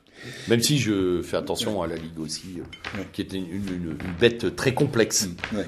Je, moi, ce qui m'intéresse dans l'affaire Salvini et de la Ligue, c'est l'accueil qui est réservé à Salvini dans le sud de l'Italie. Je, regardais euh, hier une vidéo euh, tournée à Viterbo, euh, donc qui est une petite ville du Latium, donc au nord de Rome, mais quand même dans le sud de l'Italie, où il est accueilli comme, je vais dire comme le Duce, enfin j'exagère un peu, mais, non, mais comme un héros, comme un héros. Il et c'est quand même très très loin de ses bases historiques électorales. qui sont quand même dans le nord. La Vénétie, Lombardie, voilà, on est très haut hein, quand même là. Euh, effectivement, il y a un déplacement, et c'est ce déplacement électoral qui me, enfin en tout cas de, de l'engouement qui me fait dire que finalement il pourrait bouffer 5 étoiles. Ah ben, je crois que c'est parti pour. C'est parti pour. C'est d'ailleurs son objectif. Je parle même pas de Forza Italia. Ah non, il n'y a plus rien. Mais, mais je dirais que, et ça c'est même intéressant, parce que même dans la presse italienne, on ne parle plus de la Ligue, on parle de Salvini. Ouais. On pourrait même parler du salvinisme. hein, C'est-à-dire qu'il y a une espèce de, de voilà d'assujettissement des structures à la personnalité de Salvini et, à, et une espèce de centralisation médiatique sur euh, qu'est-ce qu'il a fait ce matin, qu'est-ce qu'il a dit cet après-midi, où il était. Je pense qu'aussi médiatiquement c'est un bon client. Euh, il a l'air excellent sur ce plan-là. Il donne ce qu'il faut. Je maîtrise hein. pas assez l'italien pour en juger. Non, mais, mais, il donne ce qu'il faut. Euh, dans les interviews, euh, il est, il, est, là. Hein, voilà. Et puis il tape. Il tape fort. Et je crois que, en tout cas, ça plaît énormément. Euh, voilà. Bon, après, il faudra voir un peu l'épaisseur du. Oui. On n'est pas des, on n'est pas des perdreaux de l'année. Puis on n'a jamais été des midinettes non plus. voilà. On n'est pas fan. Oui. Voilà. Julien et moi. Euh, je on, suis on, tombe pas en pamoison, on est très attentif, euh, on observe les, le, le, phénomène, on le trouve plutôt cohérent pour le moment. Euh, voilà. Mais je suis attentif aussi à ce qui va se passer sur ce qui se passe déjà sur les marchés financiers, oui. euh, où euh, l'Italie est attaquée. Hein, oui, oui, complètement. Sur, au niveau des taux d'intérêt. Hein, donc, fallait, fallait, fallait, pas penser non plus que Soros et ses potes allaient, allaient, laisser les affaires se bien bien se passer. Quoi. Oui, ça. Tu te souviens des déclarations de je ne sais plus qui à Bruxelles d'un grand ponte qui avait dit de toute façon on va faire plier financièrement l'Italie. Hein. Voilà. Peu importe son élection, boum. Voilà. Les pauvres, d'ailleurs. Ils sont déjà mais, en crise. Mais... mais comme on l'a déjà dit à ce micro, l'Italie, c'est pas la Grèce. Hein, donc, non euh, plus. Donc, euh, non plus. Voir. Alors, justement, tiens, euh, un pays dont on, euh, dont on ne soupçonnait pas la ressource en termes de crise, c'est l'Allemagne. C'est évidemment l'Allemagne. L'Allemagne alors... et l'affaire de Chemnitz, oui. dont on a parlé en introduction, oui. c'est-à-dire cet effroyable meurtre euh, d'un jeune Allemand qui s'est interposé dans, euh, dans l'agression euh, extrêmement violente d'une femme âgée. Ils mmh. étaient deux d'ailleurs, hein. il y en a un qui est décédé, l'autre qui a été oui. blessé, et qui a généré, alors évidemment, euh, des manifestations qu'on a évidemment là aussi qualifiées de haineuses. Euh, voilà, l'extrême droite en profite. L'extrême droite, oui. Là, alors, moi, je voir les néo-nazis. Alors, je ne me souviens plus qui est-ce, mais finalement à France Info, ça n'est pas très grave de savoir qui parle. Euh, mais ce, le, le, journaliste qui parlait disait que euh, ce meurtre et les autres profitaient euh, à l'extrême droite et favorisaient la montée de l'extrémisme. Ouais. Alors, espèce de couillon, elle favorise surtout la montée de l'indignation générale des Allemands, parce que quand c'est un mec de chez nous qui meurt, ça favorise l'extrême droite, hein. mais si jamais c'est un Afghan qui meurt, alors là, mon Dieu, hein, alors, je... le pauvre petit. Ouais. Alors, euh, le traitement médiatique est absolument incroyable. Euh, euh, les euh, les mots meurtriers mis entre guillemets dans la presse française, hein, ouais, les victimes, les victimes, victimes entre guillemets, victimes entre guillemets ah, dans le Figaro. Ouais. Des, ga des, gamins, des gamins violés, torturés, finis à coups de pierre, ce sont des victimes entre guillemets dans le Figaro. Il y a des mecs qui un de ces quatre vont devoir payer quand même parce que c'est une une véritable traîtrise. Sur cette, affaire, euh, sur cette affaire, d'ailleurs, je renvoie nos auditeurs à l'excellente chronique euh, de notre ami Olivier qui vient de sortir, euh, qui montre bien ce qui se passe. Donc sur notre site Radio Méridien Zéro, vous allez vraiment aller écouter cette, cette, cette émission de cette 10 chronique berlinoise magnifique. Ouais. Et, et, et Olivier met bien en scène aussi une chose qu'on a tendance à à oublier, c'est cette césure qui existe toujours entre l'Ouest et l'Est de l'Allemagne. Toujours. Euh, Parce qu'il est utile de rappeler que Chemnitz euh, fait partie de l'ancienne Allemagne de l'Est. C'est l'ancienne Karl-Marxstadt. Donc, en plus symboliquement. Symboliquement. Euh, je me souviens d'un titre du Figaro euh, qui interviewait un, un néo-nazi entre guillemets, en fait, en, qui est indigné tout simplement, qui disait en, en, montrant le buste de Karl Marx, lui c'est le passé, nous maintenant c'est la nation. Donc il y, y, a il y a dans ce comportement des Allemands de l'Est et de la Saxe euh, mm. en général euh, des choses vraiment euh, intéressantes à voir et qui se rapprochent beaucoup effectivement de ce qui se passe dans l'Europe orientale, mm. du groupe de Visegrad, etc. etc. c'est très très clair. Alors il est vrai que la FD a appelé à manifester, on va pas non plus dire que et il n'y a eu que des rassemblements spontanés. Et Pegida, oui. Et voilà. Euh, les, les, rassemblements ont été épaulés par les partis politiques, mais euh, euh, là aussi, les quelques centaines de personnes indignées, c'était plusieurs milliers, on l'a vu, les vidéos ne peuvent pas le démentir. Et euh, je, je, note aussi euh, que la réponse, la réponse euh, institutionnelle allemande a été d'une d'une vacuité totale puisque maman Merkel a juste dit la haine n'a pas sa place dans la rue. Oui, c'est ouais, mais on est très tout à fait d'accord avec on est parfaitement d'accord. Oui, on est parfaitement d'accord avec elle. Effectivement, sauf que c'est pas oui, c'est une grosse vache, mais c'est pas vrai celle-là. Alors. alors. ça me donne l'occasion, euh, et je pense que Ah si, juste une chose pour finir, et après je te, je, te, je te, redonne la parole. Elle a, euh, euh, l'Allemagne réagit, la bonne, la bien pensante, en faisant quoi? Un concert à Chemnitz. Et tout le monde se gargarise des 60 000 personnes. Bon, ben, un concert, ça sert à quoi, sérieux, en termes de réaction? Bon, Bref, c'est deux... Vous dire sur les conditions de ce concert, euh, Olivier a des, a, oui, oui. a des précisions que moi je ne connaissais pas. Mm. Euh, oui, je voulais euh, en profiter de ce sujet allemand pour parler d'un truc que il va peut-être falloir surveiller. C'est euh, l'initiative de, Mara, de Madame Sarah Wagenknecht, euh, Sarah Wagenknecht, c'est la euh, vice-présidente de Die Linke, euh, qui euh, donc euh, donc on va dire entre le Parti communiste et euh, la France insoumise. Voilà, c'est ça. Dire, à peu près. Voilà, pour ce qui concerne Die Linke, Madame Wagenknecht est une très belle femme d'ailleurs que j'avais déjà entendu à la tribune du Bundestag critiquant les interventions américaines. Enfin bon, ça c'était qui est assez brillante. Et c'est une elle, elle est c'est une ancienne allemande de l'est. elle est née à Jena et euh, elle a été dans sa jeunesse membre de la SED, donc le Parti communiste est-allemand, et euh, quand euh, il y a eu la réunification, elle est euh, donc arrivée à Die Linke et elle faisait partie de la, la tendance dure de Die Linke qui s'appelle plateforme communiste. Mm. Donc au moins les choses sont claires. Ah, extrêmement claires. Extrêmement claires, donc c'est une marxiste pure et dure. Et cette dame lance un mouvement qui s'appelle Aufstehen, qui est euh, en, français, on va dire debout ou, ou levez-vous, oui, euh, oui. euh, qui est de la gauche anti-migrant. Mm. Alors, ça, c'est ce qu'on me dit. Donc, j'aimerais bien qu'Olivier nous précise, d'ailleurs, quand il aura l'occasion, de savoir ce qu'il en est réellement. Parce que je me méfie toujours. Oui, puis on, si dans nos auditeurs on a des lecteurs, de, bien sûr, qui, voilà, qui sont des journaux allemands, parce que nous on les lit avec traduction. Donc, oui. voilà. Donc, euh, donc en gros, euh, elle dit des choses que euh, Ordre Nouveau dit en 73, c'est-à-dire que, que les, les migrants euh, prônent, enfin font euh, tomber les salaires à la baisse. Donc, oui, oui, quelque elle, chose elle, elle, est... elle, est... elle, est... sur la critique qu'on avait pu entendre, si tu te souviens bien, avec l'ineffable, là aussi, l'indéboulonnable à, à, cinq tentatives présidentielles, comment elle s'appelait ah mince, de, de, la Ligue communiste, non pas de la Ligue. Crine Crévin non, non, non, pas Crévin. Ah, euh, Arlette. Arlette, ouais. qui à une époque a parlé du lumpen prolétariat immigré venu détruire la classe ouvrière française, etc. Ouais, ouais. Et donc, euh, j'aimerais bien voir ce que ça va, ce que ça va donner. Euh, je, je, je, dis au passage d'ailleurs que et ses conséquences en France, c'est ça que je veux dire. Oui. Parce que Madame Wagenknecht est divorcée. Bon, ça, elle a le droit. Mais son nouveau compagnon, c'est un monsieur qui s'appelle Oscar Lafontaine. Mmh. Euh, qui est pas un inconnu. Hein. Qui est pas un inconnu et qui est surtout un ami très proche de Jean-Luc Mélenchon. Oui. qui n'avait de cesse de. Alors, Oscar Lafontaine, pour nos auditeurs qui ne le connaîtraient pas, c'est l'un des derniers premier premier ministre. alors, je des Affaires étrangères, non? Ouais, c'était ça, Oscar Lafontaine. Ou c'est ça de la, gauche finalement allemande. Oui, hein. c'est un ancien du SPD. Et c'est un ancien du SPD et c'est un gars de l'est aussi également. Oui, oui.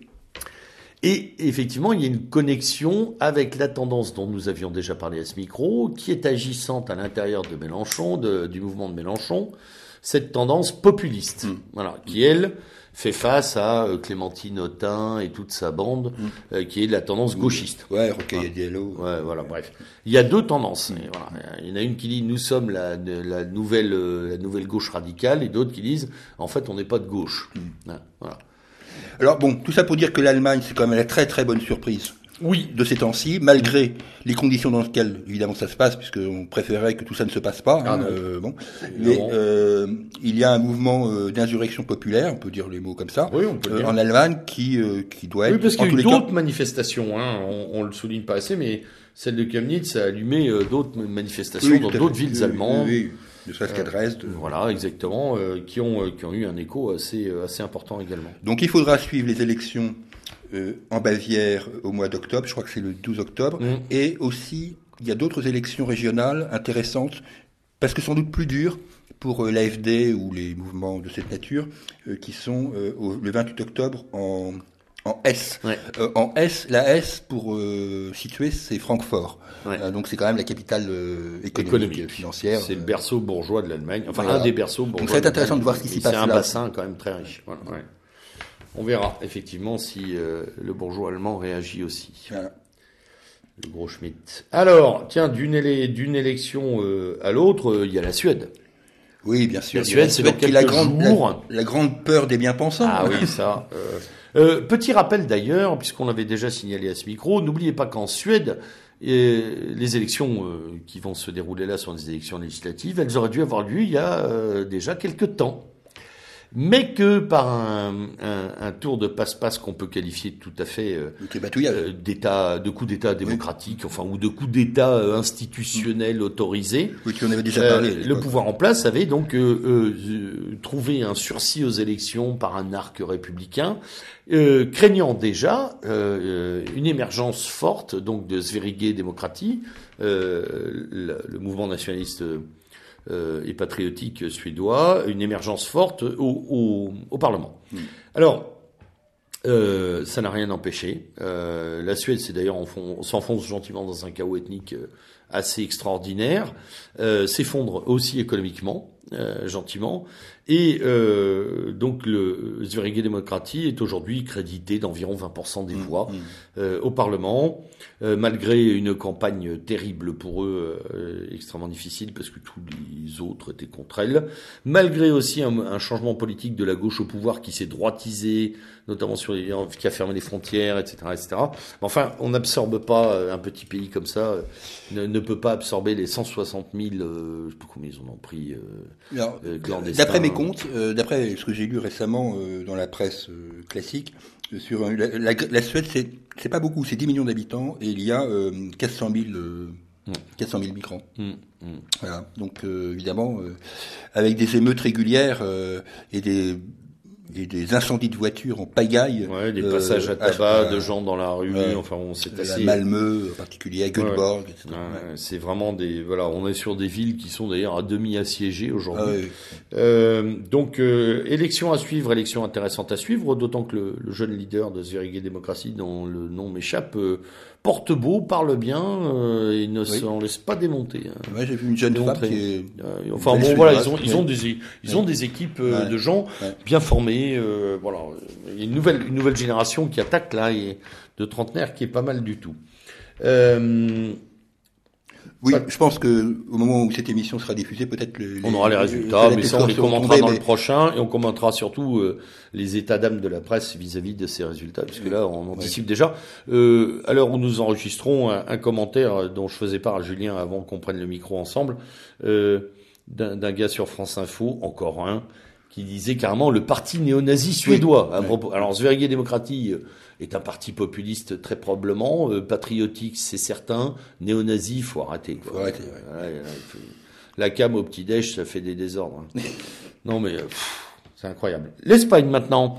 L'Espagne avec ce fameux épisode euh, absolument navrant, euh, estival de la vallée de Los Caídos, avec euh, voilà ce, ce, démantèlement programmé de ce site et de le transfert de la tombe. La gauche espagnole a un problème avec les morts. Euh, on l'avait déjà vu en 1936. Euh... Alors moi, moi, moi, je trouve, bien sûr, c'était, voilà, ils, aiment bien déterrer les cadavres, ça, ça, leur a toujours plu, euh, et, et d'ailleurs euh, les, les, souiller, ça aussi, ça leur plaît beaucoup. Mais euh, plus grave que ça, je crois que euh, ils viennent de rompre, ce qui est très symptomatique de la gauche espagnole d'ailleurs et de la gauche en général, ils viennent de rompre le pacte qui avait été signé à la mort de Franco entre la droite et la gauche, qui était bon alors on on, on, on va de l'avant, hmm. on va de l'avant. Euh, on, on, ne, on ne règle pas nos comptes, on, on arrête là. Hmm. Et, on, et on construit l'Espagne d'après. Là, ils viennent de rompre ce pacte qui durait depuis 1975, qui était un pacte de non-agression mutuelle. tout à fait. Et euh, euh, il y a un très bon article que je conseille euh, dans, sur Boulevard Voltaire euh, ce matin, qui est mais que mais que dit le roi? Euh, c'est vrai que le grand absent de cette histoire, c'est quand même, euh, c'est quand même le Philippe, le, roi, mm, mm, mm. qui ne doit son pouvoir, euh, son instauration, comme le signale d'ailleurs fort justement Monsieur Michel, je crois que c'est Monsieur Michel qui a écrit cet article, qui ne doit son pouvoir qu'au beau vouloir du général Franco. Hein, c'est quand même lui qui a nommé en rompant la chaîne dynastique Juan Carlos plutôt que euh, son père. Oui, exactement. Et euh, autre chose euh, sur sur cette décision hein, qui est vraiment primordiale pour l'avenir de l'Espagne, c'est sûr. Hein. Sanchez n'a rien d'autre à fiche ou à foutre comme on veut que de s'occuper de ces reliques du passé, euh, qui sont importantes hein, pour beaucoup d'Espagnols, euh, dont je ne minimise pas, minimise pas l'ampleur, mais euh, au regard d'une crise économique, politique, migratoire intense. Voilà, c'était vraiment le premier dossier. Ça me fait penser à Hollande avec le mariage gay, quoi, euh, sur fond de crise économique. Euh, sans, sans, oublier la Catalogne. Hein, voilà, sans oublier la Catalogne, juste la Catalogne, qui est juste un, là aussi juste un, petit problème euh, au regard de, de, de, cette affaire de, la vallée de Los Caídos. On aurait mieux fait de laisser les morts là où ils étaient.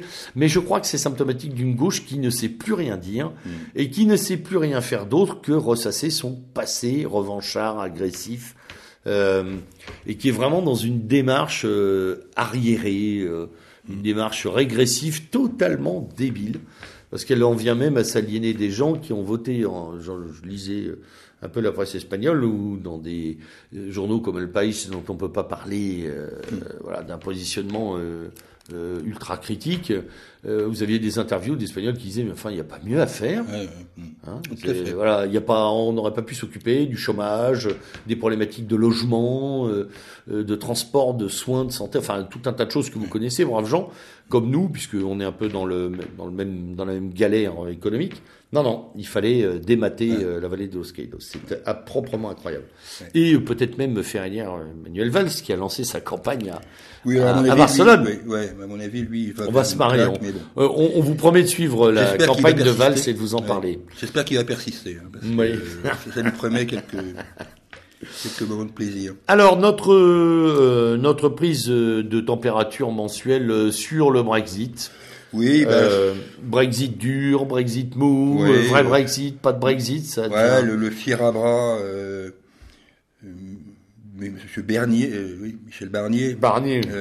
plus de est en train insipide, de, de, de, brandir ses, ses, petites mains pour pour pousser Mathilde Amet dans ses retranchements. Tout ça avec le sourire goguenard de Boris Johnson. Mathilde Amé, elle est bonne celle-là. Teresa, Teresa. Ouais, oui. Mathilda, c'est l'actrice. Oui, Lapsus révélateur. Oui, lapsus révélateur, oui. Que Teresa, elle est quand même un peu moins sexy. Tout ça sous les, le regard goguenard de Boris Johnson. Oui. Euh, qui attend son heure visiblement. Ça c'est clair. je pense qu'il se met en orbite. Les gens oui, c'est d'ailleurs pour ça qu'il aurait euh, planté le ouais, ministère des Affaires étrangères en comptant sur de nouvelles élections. Et, et lui est un partisan du Brexit. Parce que là, euh, Theresa May s'épuise hein, sur le Brexit. Elle épuise son capital. Hein. Ouais, ouais. Et elle, et elle, et elle démontre, en tout cas la presse anglaise, pardon, britannique, est en train de dire voilà, elle a des limites. Oui, elle a Hein des limites. Un article du Guardian qui était un peu violent, euh, bon c'est pas étonnant de la part du Guardian, mais euh, qui disait qu'effectivement euh, on, lui aurait souhaité une autre envergure dans la dans négo. hein. Oui, il faut, il faut jamais oublier que dans cette affaire du Brexit, Theresa May euh, était l'une des rares euh, dirigeantes politiques à n'avoir pris parti ni pour le Brexit ni contre le Brexit. Elle était vraiment. euh, C'est ce qui a fait qu'elle est arrivée devant d'ailleurs. Au devant, on a dit bah tiens on va prendre un- euh, une forme de neutralité euh, axiologique. Voilà, on va, elle va pouvoir faire parce qu'elle n'a pas choisi. Bon, a priori, elle défend peut-être pas comme il faudrait la position euh, selon certains, ou trop ou pas assez. Enfin voilà. Elle se retrouve entre deux chaises. Ça devient difficile pour elle. là. Oui, ça devient difficile. ouais. La Russie avec un petit revival. Oui, le, revival- le revival de l'affaire Skripal, euh, bon, c'est vrai que ça sent un peu le réchauffé. Euh, cette affaire de photos euh, et de subitement de trouver deux officiers euh, du, du GRU avec des pseudos évidents. Enfin, bon. Euh, bon, il est toujours bon de taper sur la Russie, ça peut pas faire de mal. euh, ça fait monter la tension euh, sur cette affaire de. Bon, elle n'est pas beaucoup montée hein, sur le revival Skripal. Elle a été lancée dans la presse.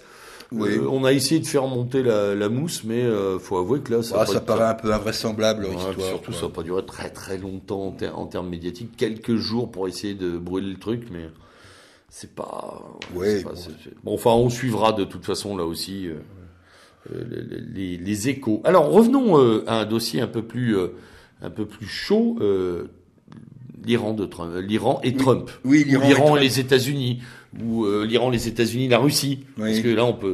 euh, Bah, moi, ce qui m'a frappé, euh, il y a à la fin du mois de septembre une, une- une assemblée générale des Nations Unies, et euh, dans ce cadre, Donald Trump a été interrogé euh, par un journaliste qui lui a demandé si, euh, d'aventure, euh, il serait prêt à discuter avec le président Rouhani. Oui.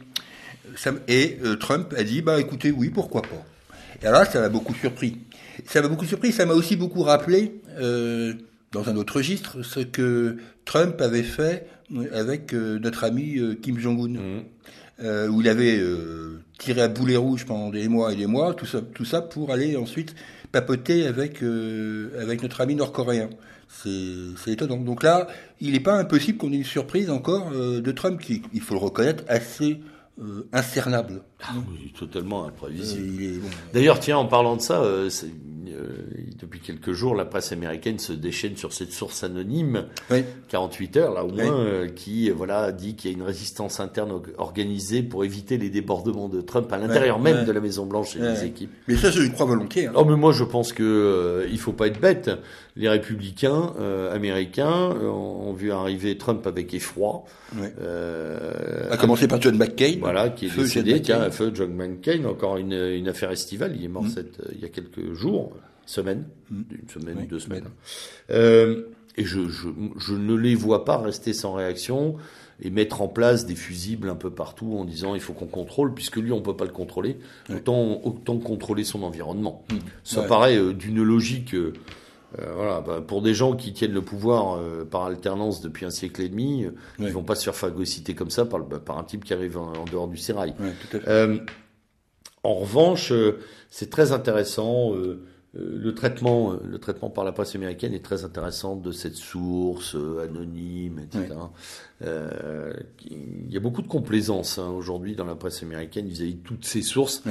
Euh, il y a aussi, euh, Puis l'affaire Woodward. ah oui, voilà, par exemple. hein. Puis, Woodward, bon, Bon, qui- et puis l'Iran, l'Iran qui va mal.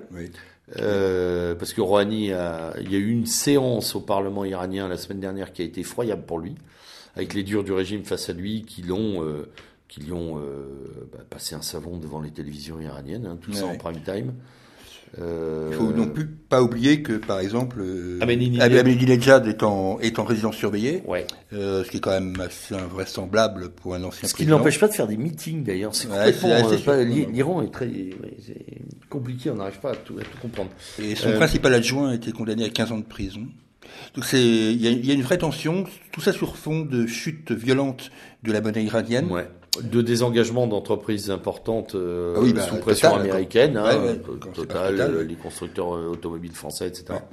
Oui, pour, Peugeot, pour PSA, c'est pour PSA, c'est une catastrophe C'est une vraie catastrophe. Elle avait repris pied en Iran. Mmh, euh, ça lui avait pris du temps de remettre les pieds en Iran, et là, euh, voilà, sommé par les Américains d'arrêter.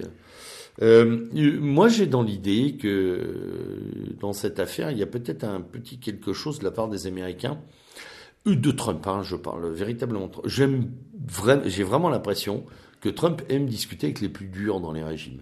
Et que je ne serais pas étonné que les Américains poussent à la tension pour favoriser le retour de, de, euh, de, la frange la plus euh, conservatrice euh, de la révolution iranienne au pouvoir et enfin discuter avec des interlocuteurs plus durs. On, a remarqué qu'il avait beaucoup de mal avec des mous et il était bien plus à l'aise avec des gens, euh, un sparring partner finalement, hein, quelque chose du ring. Tu vois C'est un peu le cas avec, avec Poutine. Hein. Ouais, mm, finalement. Ça se passe mieux avec Poutine qu'avec Macron. Quoi. Oui, voilà, c'est quand même. Ou avec Macron, il y avait quelque chose quand même de de la galéjade, hein, ces jours de Macron à Washington. Enfin, ça ressemblait à la promenade de, de, Mickey à, à Disney. Euh, petit retour en Europe avec euh, la Grèce. Oui, la, Grèce. Hein. Non, la Grèce parce que, comme à chaque fois bien sûr, mais la Grèce aussi parce que pendant l'été, on nous a tartiné, à commencer par les Échos, mais aussi le Figaro, mais aussi le Monde, pour dire que ça y est, enfin, Dieu soit loué, la Grèce était sortie de des des plans de, sauvetage et que ça y est, elle retrouvait son indépendance, etc. Alors je ne sais pas si les gens sont devenus, ouais, je sais pas si les gens sont devenus très bêtes, si les gens s'aveuglent et, euh, et, aiment s'aveugler de fausses nouvelles, mais c'est quand même quasi criminel de dire ça. Est-ce qu'ils sont allés en Grèce récemment euh, pour voir un peu la situation économique des Grecs, les caisses de l'État vides, les retards de paiement des fonctionnaires qui vont jusqu'à huit mois dans l'enseignement, voire plus euh, dans certains un exil des jeunes, un exil des jeunes massif, notamment vers l'Allemagne, mais et des professions médicales. enfin bref, voilà des, des pénuries dans certains dans, dans certaines professions, notamment les médecins euh, un désengagement euh, quasi total de l'État dans toutes les structures, y compris l'école. Bon, je crois, moi, j'appelle pas ça une sortie de crise. Hein. Sans parler des grèves, des grèves récurrentes. Là, il y a eu une grève récente, ce qui n'est pas neutre en Grèce, une grève des ferries. Quand on connaît évidemment euh, la géographie grecque, on se doute bien que pose un petit peu nécessaire quand ça s'arrête. c'est un petit peu ennuyeux, quoi. c'est un peu ennuyeux. Non, c'est euh, voilà. Et donc, donc, la Grèce va bien. Et donc la Grèce va bien. Répétez-vous ça le matin en vous rasant ou en vous lavant les dents ou en vous coiffant. Je ne sais pas, mesdemoiselles et messieurs, euh, mesdames, messieurs, pardon. Euh, mais euh, euh voilà, la Grèce va bien. C'est fini, hein. C'est fini. Alors que des observateurs qui sont méthode quoi qui sont plus ou moins plus impartiaux, enfin, pas forcément des gens de notre camp, considèrent que ce qui est impressionnant en Grèce aujourd'hui, c'est la montée de la haine, là je pèse, je pèse mes mots, de la haine auprès euh, sur les gouvernants. Hein. C'est assez. Euh, oui, il y en a qui vont finir euh, assez dans les rues. Hein. Il faudrait qu'ils fassent gaffe. Ouais, ouais, il faut les Grecs sont des gens qui peuvent aussi basculer dans une forme de violence politique qu'on a un peu tendance à oublier. Tout à fait. Il faut pas oublier... En Grèce, ça se règle à coup de bombe. Hein, aussi. Faut pas oublier la guerre civile grecque. Faut pas oublier certains mouvements à une certaine époque dans les années 70. Euh, pas oublier ce qui s'est passé. Des deux côtés. Hein. Oui. Euh, les Grecs, Ça peut taper dur. Alors, un pays où ça tape dur économiquement aussi, très très dur. Il y a un véritable exode aussi là. Euh, euh, j'écoutais des reportages récemment sur les, médias radio de, milliers de Vénézuéliens en Colombie qui, sont dans une urgence, dans une urgence sociale et économique et même sanitaire absolue.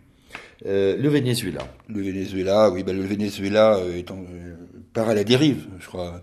Euh, tout ça bien aidé à la fois par l'inconséquence euh, des politiques gouvernementales par rapport, bien sûr, à la simple ressource pétrolière. Donc ça, c'est clair. Euh, ça, c'est le grand reproche qu'on peut faire économiquement bien sûr à Maduro, mais aussi à Chavez à l'époque, c'est d'avoir tout centré. C'est la mono-économie. La mono-économie, évidemment. c'est évidemment, c'est un peu tard, même si aujourd'hui le prix du baril remonte. Ouais. ça leur profite pas beaucoup. Et ça leur profite pas beaucoup, en tous les cas, pas dans l'urgence à laquelle ils sont aujourd'hui euh, confrontés. Bon, bien sûr, tout ça a aidé, hein, il ne faut pas non plus... Euh, oui, ça tout ça a aidé par le grand frère américain. Bien sûr. Hein, il faut quand même euh, pas oublier ça.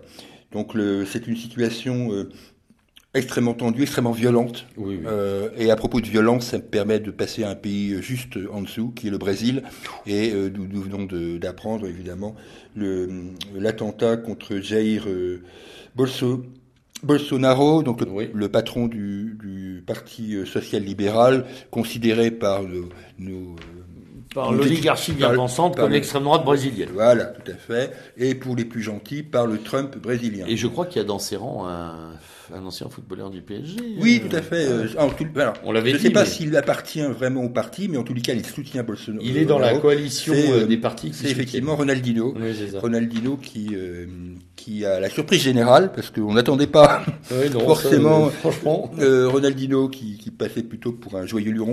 Euh, Il est candidat d'ailleurs, il me Comment semble. Il est candidat. euh, Ah oui, oui, je crois. Oui, oui, je crois qu'il il est candidat à la oui. députation Oui, quelque part. Oui, oui. Alors, je ne sais pas s'il est encarté, mais peu importe, Ouais, il ouais, est très très proche euh, de ce, de ce parti.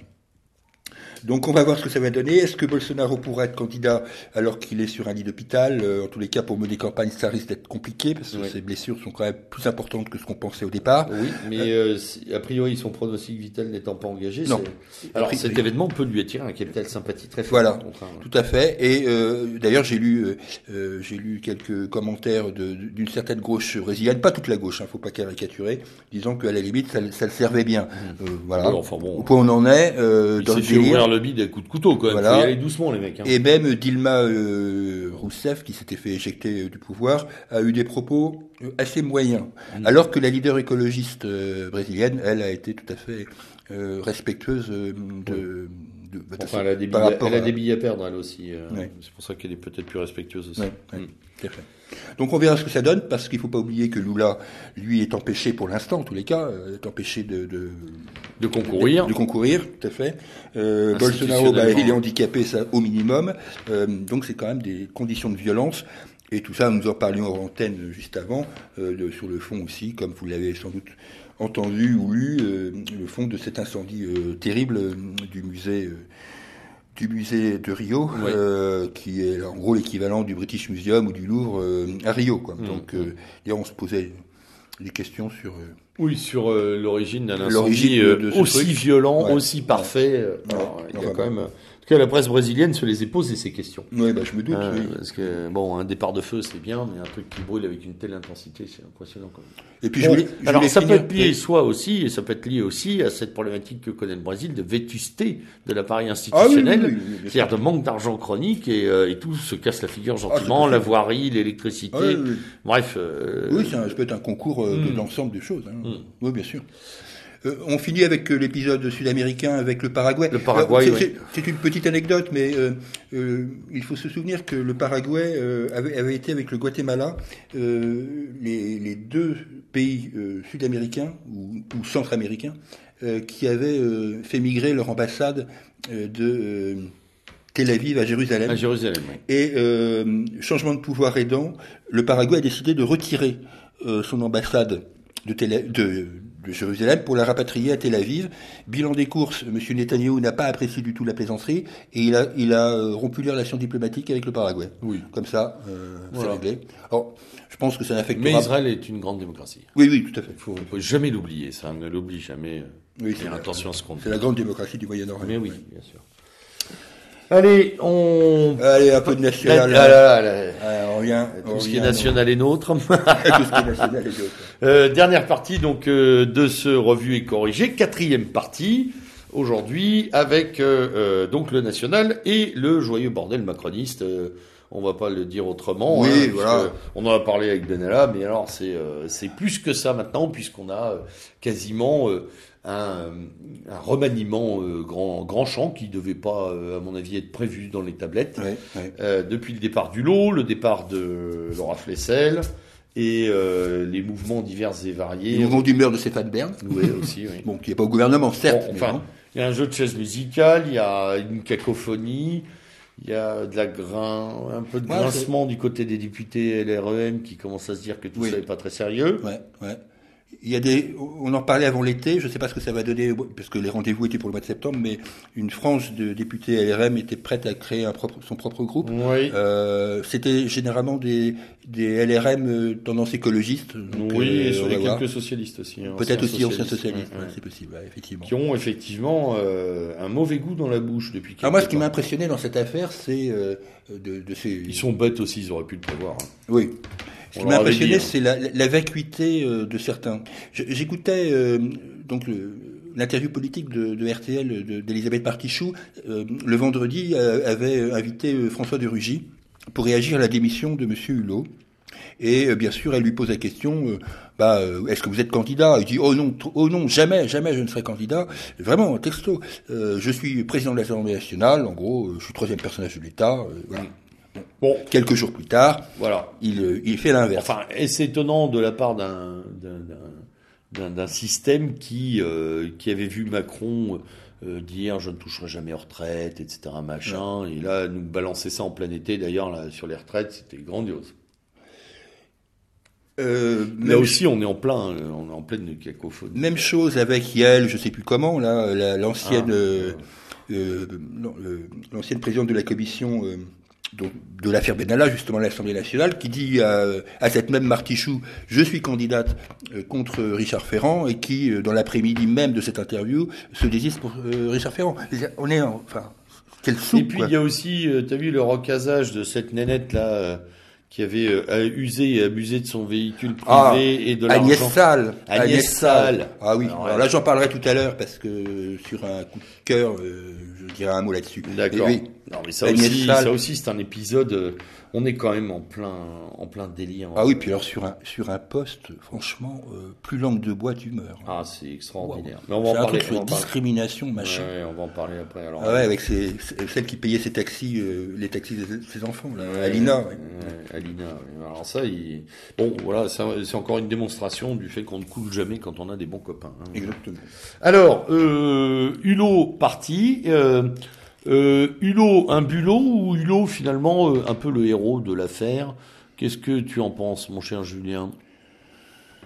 Écoute, moi j'ai toujours trouvé ce garçon euh, très faible. Merci. Non, porteur pour l'encenser quand même. Porteur, oui, oui, porteur de d'un certain nombre de valeurs que je ne lui nie pas, mais qu'il contredisait dans sa vie personnelle, et ça j'aime pas ça du tout.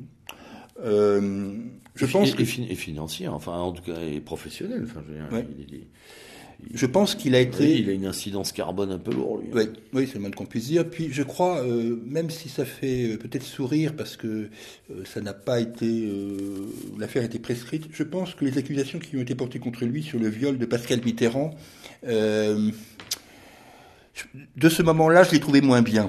Mmh. Je ne sais pas pourquoi, j'ai trouvé moins bien. Je me souviens que d'ailleurs Pascal Mitterrand avait dit, de toute façon, Nicolas Hulot, avec moi, il aura toujours une épée au-dessus de la tête. Euh, et depuis ce jour, je l'ai trouvé dans ses interventions télévisuelles, hein, parce que je ne le connais évidemment que comme ça, euh, assez, assez pas bien, pas euh, ne sachant pas faire ce qu'il devrait savoir faire, c'est-à-dire communiquer. Euh, c'est quand même son métier d'origine, euh, qu'il a fait plutôt bien, la télévision. Oui, oui, oui, voilà. Donc voilà, euh, toi tu as... Bah, moi ce que j'ai à dire, c'est que euh, sur cette affaire-là, en tout cas, c'est que euh, et ça a été souligné par ses petits camarades écologistes divers et variés de toutes tendances, parce que la, la, nébuleuse est infernale, Ouais. qui sont d'ailleurs euh, les plus violents euh, à son endroit. Hein, voilà, c'est toujours pareil. Ils Bah, sont dans, ça, dans cette mouvance, ils ils se sont détestent, mais alors ils sont extraordinaires. Et euh, qui rappelait quand même que euh, si on veut avoir euh, non pas de, un peu d'influence, mais beaucoup de pouvoir, il faut une structure. On ne peut Ouais. pas arriver dans un gouvernement sans parti, sans mouvement, sans appui euh, d'une structuration. Ça n'est pas possible de jouer au ministre d'État quand on est tout seul. C'est encore. Oui, ministre d'État en plus, oui. en plus, oui, il faut quand même le rappeler. euh, Il faut quand même le rappeler. Pardon, il, c'était pas n'importe quoi. C'était pas un secrétaire d'État à l'écologie. C'était un ministre d'État. Euh, donc, euh, Monsieur Hulot se plaint d'avoir eu un peu d'influence et pas beaucoup de pouvoir. Le moins qu'on puisse dire, c'est qu'il n'a pas réussi, pas intéressé ou pas voulu se pencher euh, sur euh, le soubassement de son action, qui aurait euh, et les fondements qui auraient dû être, euh, je sais pas, moi-même un groupe de députés LREM euh, à tendance écolo. Enfin, je sais pas, voilà, Ouais, euh, trouver des courroies de liaison. Ouais, ouais. Bon, alors après, il a beau jeu de dire on n'a rien fait. Euh, quand on est tout seul, on fait pas grand-chose, surtout dans ce milieu de requins. Euh, et il arrive au milieu de réseaux oligarchiques super bien établis, avec des tas de gens qui se connaissent depuis longtemps et qui, qui ont envie de travailler ensemble. Je pense qu'il a bien servi de marionnette à Macron, euh, que à ce stade d'être aussi fleur bleue euh, et d'être aussi euh, juvénile quant à son analyse politique, c'est quasi criminel. Voilà. Mmh. Bon, alors il est parti. Bon, on aura Rugy euh, à la place. Euh, voilà, c'est fini. La, Oui. la séquence potentiellement intéressante. Euh, la seule chose qui m'est fait marrer, c'est ses déclarations dans la presse euh, dans les, dans, à la suite de sa démission où il dit qu'un jour il faudra peut-être passer par des moyens illégaux pour, Oui. pour défendre la planète. Là, je me suis dit, tiens, là, euh, il commence à comprendre par où ça doit passer. Euh, voilà. Sabotage, Ouais, machin, bon, il je était suis pas- c'est rigolo dans sa bouche. Bon, enfin bon, Je suis pas sûr qu'il ait le, même le courage. mais non, tout simplement. enfin, voilà, il, il va pas perdre ses produits de beauté non plus. hein. Ouais. Alors, euh, la France soumise, insoumise, plus soumise, totalement soumise, elle est toujours euh, dans son, euh, dans ses, euh, cette mouvance, dans ses déclarations aussi éclatées à mon sens. hein. Ouais, ouais, elle est, elle est éclatée. On n'en voit pas vraiment la, la cohérence. Euh, Contour, et co- cohérence. Le- la presse le souligne d'ailleurs, Oui, hein, oui. en disant il y a Mélenchon, il y a son parti, puis il y a d'autres. Il y a. Mélenchon, il y a éventuellement Alexis Corbière qui a une présence médiatique euh, Régulière. régulière et, et bon, le mec tient la route quoi dans, dans les Oui, oui, médias. oui, c'est- là, là aussi c'est Pas pas un guignol. euh, euh, mais sinon, euh, euh, dès qu'on arrive sur Ça peine à prendre, voilà, ça peine à prendre un vrai statut oppositionnel ce truc, Ouais, hein, ouais, tout de même. C'est assez. c'est les limites, je pense, de sa structuration. Oui, oui. on, a, on, a- on arrive aux conséquences de, de- du ramassage et du regroupement. hein. Ouais. Mm, mm. Et puis, puis le, le Parti communiste, certes, ne pèse plus grand-chose, mais pouvait lui donner quand même parfois une implantation euh, dans certains coins que je ne suis pas certain aujourd'hui qu'il puisse atteindre. Enfin, je, c'est Tout le monde est dubitatif. Ouais, c'est assez Euh, replié. Euh, ça s'entend pas avec les reliquats du PS. euh, Enfin, Il a un discours sur l'Europe, parce que là, forcément, enfin, sur l'Union européenne, qui, est, qui est assez inaudible, en tous Mm. les cas pour l'instant. On verra ce qu'il en adviendra au moment de la campagne des élections. Bon, tu me diras, c'est pas pire que les Républicains. non que, plus. Alors, on sait jamais ce qu'ils disent. ce On ne sait jamais ce qu'ils ce veulent. Bon. La rumeur veut que ça soit peut-être Michel Barnier euh, à la tête de la liste européenne, parce que, ce qui serait évidemment Pour les républicains. oui, ça, pour les républicains, ce qui serait, ce qui serait assez drôle. Bon, voilà. Alors, Alors, d'un rassemblement l'autre, d'un rassemblement l'autre, le euh, rassemblement bien sûr l'inquiétude, national. bien sûr l'inquiétude pour le rassemblement national compte tenu euh, des affres financières dans lesquelles il se débat. Euh, La presse nous apprend euh, Oui, le Figaro notamment. Euh, le Figaro la fermeture d'un tiers. euh, euh, la fermeture d'un tiers euh, des fédérations euh, et euh, Et le plan- licenciement. un éventuel plan social. Je mets tout ça au conditionnel parce que ouais, c'est quand bien même sûr, un c'est tout neuf là. ouais. Euh, un éventuel plan social euh, ou licenciement d'une partie du siège à Nanterre, c'est évidemment très inquiétant pour euh, pour cette formation politique. On a lu aussi dans le Figaro, qui quand même semble bien informé euh, ces temps-ci sur le sujet, que l'éventuelle tête de liste euh, pourrait être Hervé Juvin. Euh, bon, ça nous changerait peut-être effectivement de- du duel habituel entre Nicolas Bay, Louis Ah, Alliot, c'est etc. bon. Euh, par contre, je, je suis un bon. Pour moi, ça reste une hypothèse. hein, Oui, pour je- moi, ça- Je vois mal, euh, enfin, je vois mal. Je, comprendrais, mais euh, est-ce que c'est encore le bon cheval et la bonne séquence Ouais, ouais. pour Juvin, qui Ouais. qui a un capital intéressant humainement et une couverture là aussi médiatique intellectuelle qui est pas mauvaise. Oui, oui. Est-ce que ce serait le moment pour lui de jouer à ça? J'en sais rien du tout. J'avoue que là, l'hypothèse, elle est plausible, mais elle me paraît euh, lointaine quand même. Ouais. Moi, j'avais jamais entendu parler de ça jusqu'à Ouais, jusqu'à voilà, récemment. jusqu'à ce que ça sorte, mais bon. euh, Et puis voilà, et puis euh, je trouve évidemment le, le Rassemblement national assez peu audible. oh, Euh, bah, Nicolas pour, le moins, pour le moins, il a été discret cet été. Oui, hein. Il n'y a que Nicolas Bay qui est intervenu. Euh, Oui. Il était sur tous les plateaux. Euh, il était le seul. Il devait être de permanence. Ça devait va être dire. le commissionnaire de l'été. Ouais, ouais, il était de permanence. Euh, bon. Euh, là, il y a euh, un meeting donc à, à Fréjus qui remplace, euh, pour des raisons d'argent évidemment, euh, Les UDT. l'université d'été. Je ne sais pas comment ça va se passer pour la préparation des élections européennes. Euh, je ne sais rien. Euh, si je ne sais rien, c'est que je ne vois rien dans la presse euh, sur les rapports qu'il peut y avoir avec Dupont-Aignan, Debout la France, etc. Je... je... pense que ça se passe plutôt du côté de Marion, ces rapports. Ouais. Mais bon, enfin bref.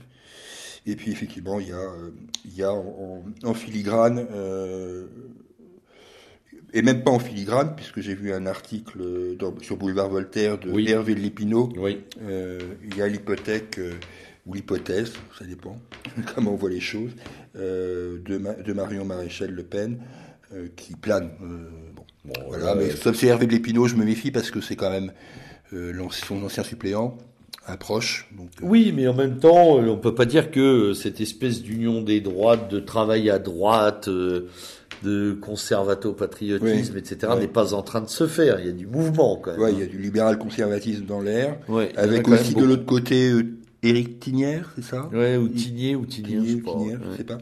Qui se présente ou qui essaye de se présenter à, à l'élection des jeunes républicains. Parce que, ce qui, ce qui est un truc intéressant, parce que ça nous a permis de savoir qu'il y avait des jeunes républicains. Oui, déjà. Déjà.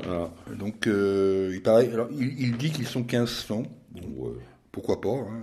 Bien sûr. En gros, il doit être la moitié, quoi, parce Ouais, dit 1500. et, oh, oh, ouais. Et encore, on est gentil. Euh, on va voir ce que ça donne. Euh, en tous les cas, euh, Vauquier, euh, Vauquier n'a- n'a pour l'instant pas interdit sa candidature parce que lui, il est, il est partisan du dialogue avec Debout la France et le Rassemblement national. On va voir euh, comment se remue cette, euh, cette fameuse droite dite en les Qui est rentrée d'ailleurs dédoublée, hein. les médias l'ont bien souligné, d'un côté euh, Vauquier et de l'autre côté euh, Pécresse. Hein. Oui, oui. Euh, on a clairement là deux clans. euh, Oui, il y a deux clans. Qui feront deux parties un jour, ça va pas tarder. oui, oui. Et avec, euh, oui, avec euh, les Juppé, les Raffarin, les machins, Mmh. les, Ouais, ouais. les chevaux de retour. Ouais. Les éternels. Sur ce plan-là, euh, ils sont infatigables. Euh, un mot sur euh, un mot sur le procès Méric. Euh, Un mot sur le procès Méric, oui, qui se déroule en ce moment. et que tu suis, Oui, je suis le fil. d'assez près. Voilà, je, depuis- je suis le fil. Bon, chaque jour apporte son lot hein, d'informations. J'ai trouvé, en en temps le plus objectif possible, ce que je ne suis pas, mais j'essaye quand même de l'être. euh, J'ai trouvé quand même que les, les, témo- les témoignages des, des experts, des médecins, euh, en particulier sur le fameux port du point américain, euh, étaient plutôt favorables à la défense. Euh, puisque Ça et puis, la- et puis le et puis les, les conclusions des vidéos qui démontrent que l'agression est clairement initiée Oui. par la bande. Et évidemment, le témoignage crucial pour moi du, de celui qui surveillait euh, le magasin, Fred Mm. Perry, donc qui, lui, ne peut pas être suspect euh, de- d'identitarisme profond, puisque s'il s'appelle Émir, euh, Émir Ahmed quelque chose, hein, donc, voilà, c'est un, c'est un- un garçon d'origine nord-africaine, oui, et- ou, ou noir musulman. et qui, plus. et qui dit très très clairement que l'agression, les agresseurs sont ceux qui attendaient sur le parvis et non ceux qui étaient dans le magasin. Ouais. Voilà. Donc, bon, j'ai bon espoir que, que les jurés euh, soient à l'écoute de tous ces témoignages à décharge. J'ai évidemment une méfiance parce que c'est un procès politique aussi. Il faut pas non Complètement. plus, faut pas non plus l'oublier. D'ailleurs, les parents, les Euh, juges. hein. les parents de, de, de Méric euh, ne, ne l'ont pas caché. Hein, J'ai entendu dire que c'était le procès de l'extrême droite qu'il faisait. euh, voilà. Euh, je conçois très bien que Madame Méric euh, défende la mémoire de son fils. Ça ne me choque euh, évidemment absolument pas. normal. Ah, pas- ça paraît quand même- tout à fait c'est louable. quand même tout à fait normal. Euh, par contre, je- j'aurais préféré peut-être qu'elle consulte un peu mieux le dossier parce que euh, s'il s'avère, comme nous le pensons nous, que son fils est un agresseur et non un agressé, euh, là, il aurait peut-être dû changer d'angle d'attaque euh, Oui, dans, enfin, dans après, sa défense. Tu le sais, la douleur d'une mère. euh, Ah oui, oui, oui, tout à fait, On tout à fait. peut pas Non, mais ça, lui reprocher. C'est pas, c'est pas vraiment sur elle que, à la limite, euh, se porteront nos critiques, mais plus sur la façon dont les médias cherchent quand même euh, à, à faire de, de ceux qui, a priori, ont été agressés, les agresseurs. Oui, voilà. Espèce de tournement. Alors après, moi, j'aurais quand même une chose à dire, c'est que je me méfie des réactions d'une certaine ultra-gauche euh, hein, sur un verdict qui serait, euh, Oui. euh, on va dire, équilibré ou même euh, favorable aux agressés tels qu'ils sont présentés aujourd'hui, agressés, agresseurs, C'est clair, oui. pour être très clair, voilà, euh, qui pourraient euh, se lancer dans des vendettas débiles. On a vu avec Marceau qu'ils avaient quand même des intentions absolument incroyables. Euh, donc, ouais, moi j'ai quand même, j'ai quand même une retenue aussi sur ce plan-là. Faire attention à, Ouais. Leur fuite en avant, euh, Ouais, une rétorsion. euh, vengeresse. C'est possible. Euh, on en vient, euh, on en vient, on en vient au coup de chapeau, coup de gueule, coup de cœur, Oui, alors, euh, qui clôt. qui moi j'en ai trois qui ne sont pas des coups de cœur. vont clore ce numéro. J'en ai trois qui ne sont pas des coups de cœur, mhm. vous allez comprendre pourquoi, mais qui sont plus ou moins des coups de chapeau. Un coup de chapeau pour un livre que j'ai lu avec retard. Euh, je vais expliquer pourquoi, qui est La cause du peuple de, euh, de Patrick Buisson. Patrick Buisson. Je, Ouais. je, je l'ai lu avec retard parce que je ne voulais pas le lire en fait. Parce, pour deux raisons. D'abord parce que euh, Patrick Buisson euh, a été un conseiller de Sarko et moi c'est bon quoi. Déjà ça commence Voilà. mal. Et puis une deuxième raison plus personnelle, c'est que j'avais eu de longues discussions avec Emmanuel Ratier, dont nous commémorons cette année le troisième anniversaire de la disparition. Euh, et euh, Emmanuel m'avait euh, m'avait briefé sur le personnage, en particulier dans ce fameux épisode euh, de, de leur conflit entre Emmanuel et euh, Buisson Ouais. à minute Ouais. à l'époque. Et donc le personnage m'était peu sympathique, on va dire.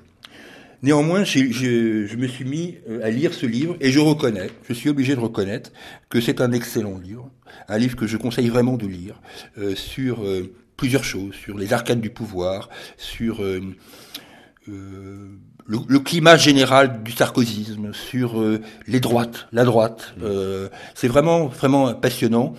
Un peu trop féru à mon avis de, de citations, mais c'est aussi son talent. Et, son, et ma grosse surprise, c'est que Patrick Buisson, au-delà de ses anecdotes, enfin, de, de ses réflexions, euh, a un vrai talent littéraire, et ça, je ne peux pas le, je ne peux pas le, le nier. Donc voilà. Donc euh, c'est pour ça que ça peut pas être un coup de cœur, mais c'est quand même un coup de chapeau pour ce livre. Euh, une deuxième chose, euh, c'est, euh, oui, je ne l'ai pas écrit, mais c'est, Onfray c'est Michel Onfray. Ouais. Euh, alors même chose. L'attitude d'Onfray. J'ai- pro- des problèmes avec Michel Onfray, j'ai son j'en ai un paquet, moi aussi. J'ai un- une foultitude de problèmes avec Michel Onfray, que on peut comprendre. En plus, il est normand, etc. Simplement, je dois reconnaître que, en particulier dans une dernière euh, lettre qu'il a commise, qui s'appelle Lettre à Manu, euh, où il l'étrangle, euh, où il éreinte euh, Emmanuel Macron et Agnès Salle, entre Oui, autres, oui, entre et Arlette Chabot. Et il fait, il fait œuvre d'un talent pamphlétaire que je ne peux pas le nier. Euh, voilà, c'est rare. Le, le pamphlet est plutôt de notre côté généralement. hein. Les grands pamphlétaires sont plutôt de notre famille politique. Là, je reconnais que Michel Onfray euh, euh, le fait avec talent. Fait le job, c'est vrai. Et dernière chose, alors là, c'est là, c'est euh, amende honorable. J'étais remonté comme une pendule quand j'ai entendu parler des, de ces fameux Belges euh, qui ont Ah euh, oui, la proposition de- euh, supprimer le participe passé. euh, J'étais remonté. oui. voilà Ouais. le participe passé. Et Alors, euh, supprimer, euh, il faut être plus... la, la règle, la règle, règle, du participe passé, la règle de l'accord, du participe. de l'accord du participe passé avec le avoir. Et j'étais remonté comme une pendule, disant que c'était des Encore une fois, une encore une fois, veulent déstructuration, déstructurer la etc. langue française, etc.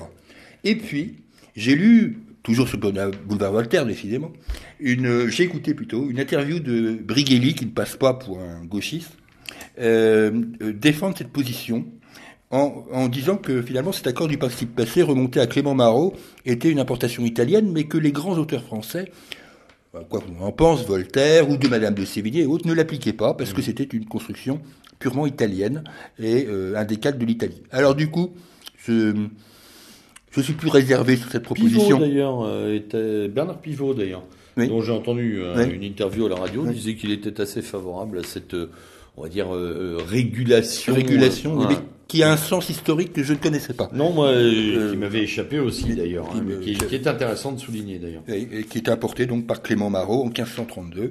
Bon, voilà. Donc du coup, je suis plus réservé maintenant. Euh, Après, là aussi, c'est toujours pareil. Euh, c'est bien.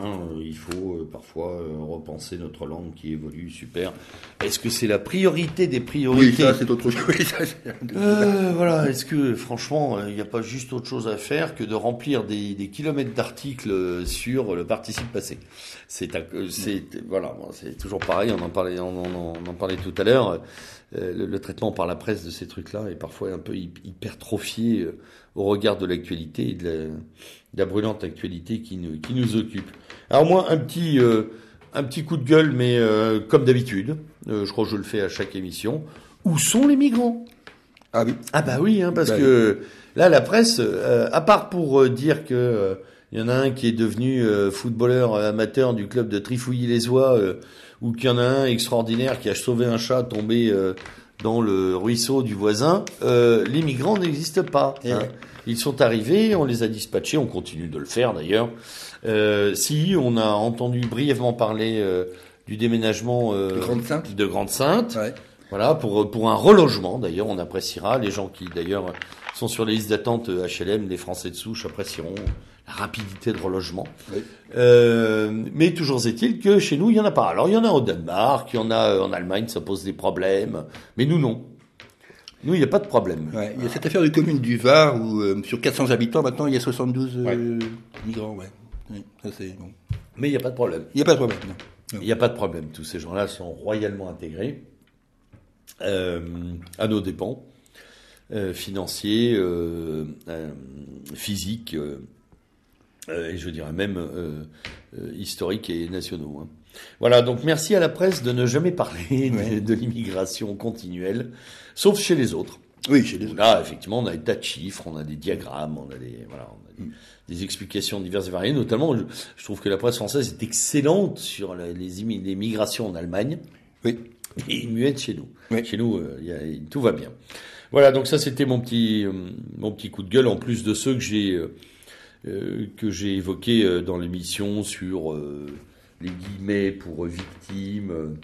Oui, ça c'est évidemment voilà, l'appellation néo-nazi pour Zverige démocratie, enfin bref, qui montre comme d'habitude la pente d'un culture crasse vers Ah mais j'avoue que les victimes entre guillemets dans le Figaro, ça je l'entraire de la gorge. Ah oui, ça, ça doit rester.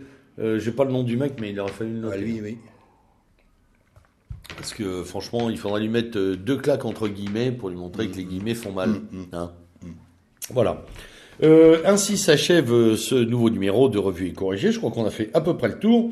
Vous en avez euh, euh, pour un moment, évidemment, euh, avec euh, toutes ces infos euh, et tous ces renvois que vous a fait Julien sur divers sites pour les vidéos, etc. N'hésitez surtout pas, chers auditeurs, à poser des questions euh, sous le, le poste de l'émission. Oui, ou à nous corriger. Ou à nous corriger, puisque nous aussi. Ça s'appelle revue et corriger. Hein, voilà, les corrigés sont aussi, aussi vôtres, ouais. on peut se planter. Hein. Ouais. On n'a pas la science ni ouais. diffuse ni infuse. Euh, donc, n'hésitez absolument pas à poster commentaires, questions, à demander des rappels sur ce dont euh, Julien vous a parlé. Hein, il vous remettra les liens, il vous montrera euh, ou vous remettra les auteurs et les noms euh, euh, en mémoire. Voilà. Euh, sur ce plan-là, donc il y a une interactivité sur notre site. Hein, N'hésitez pas à participer donc à, ces, à ces commentaires. Donc ainsi s'achève ce nouveau numéro de Revue et Corrigé. On vous donne bien sûr rendez-vous dans un mois à peu près. Mmh. Euh, toujours la même équipe pour suivre nos, nos belles aventures. D'ici là, restez vigilants, restez éveillés, restez à l'écoute. Euh, on vous souhaite une excellente rentrée. Bien sûr. Bon, pour certains, c'est déjà fait, mais euh, pour la plupart d'entre vous, c'est le début. Donc, euh, excellente rentrée à vous, pugnace, incisive, euh, d'attaque euh, pour cette nouvelle année. Voilà, on vous souhaite une excellente soirée et puis on vous dit au prochain numéro. Au revoir. Au revoir.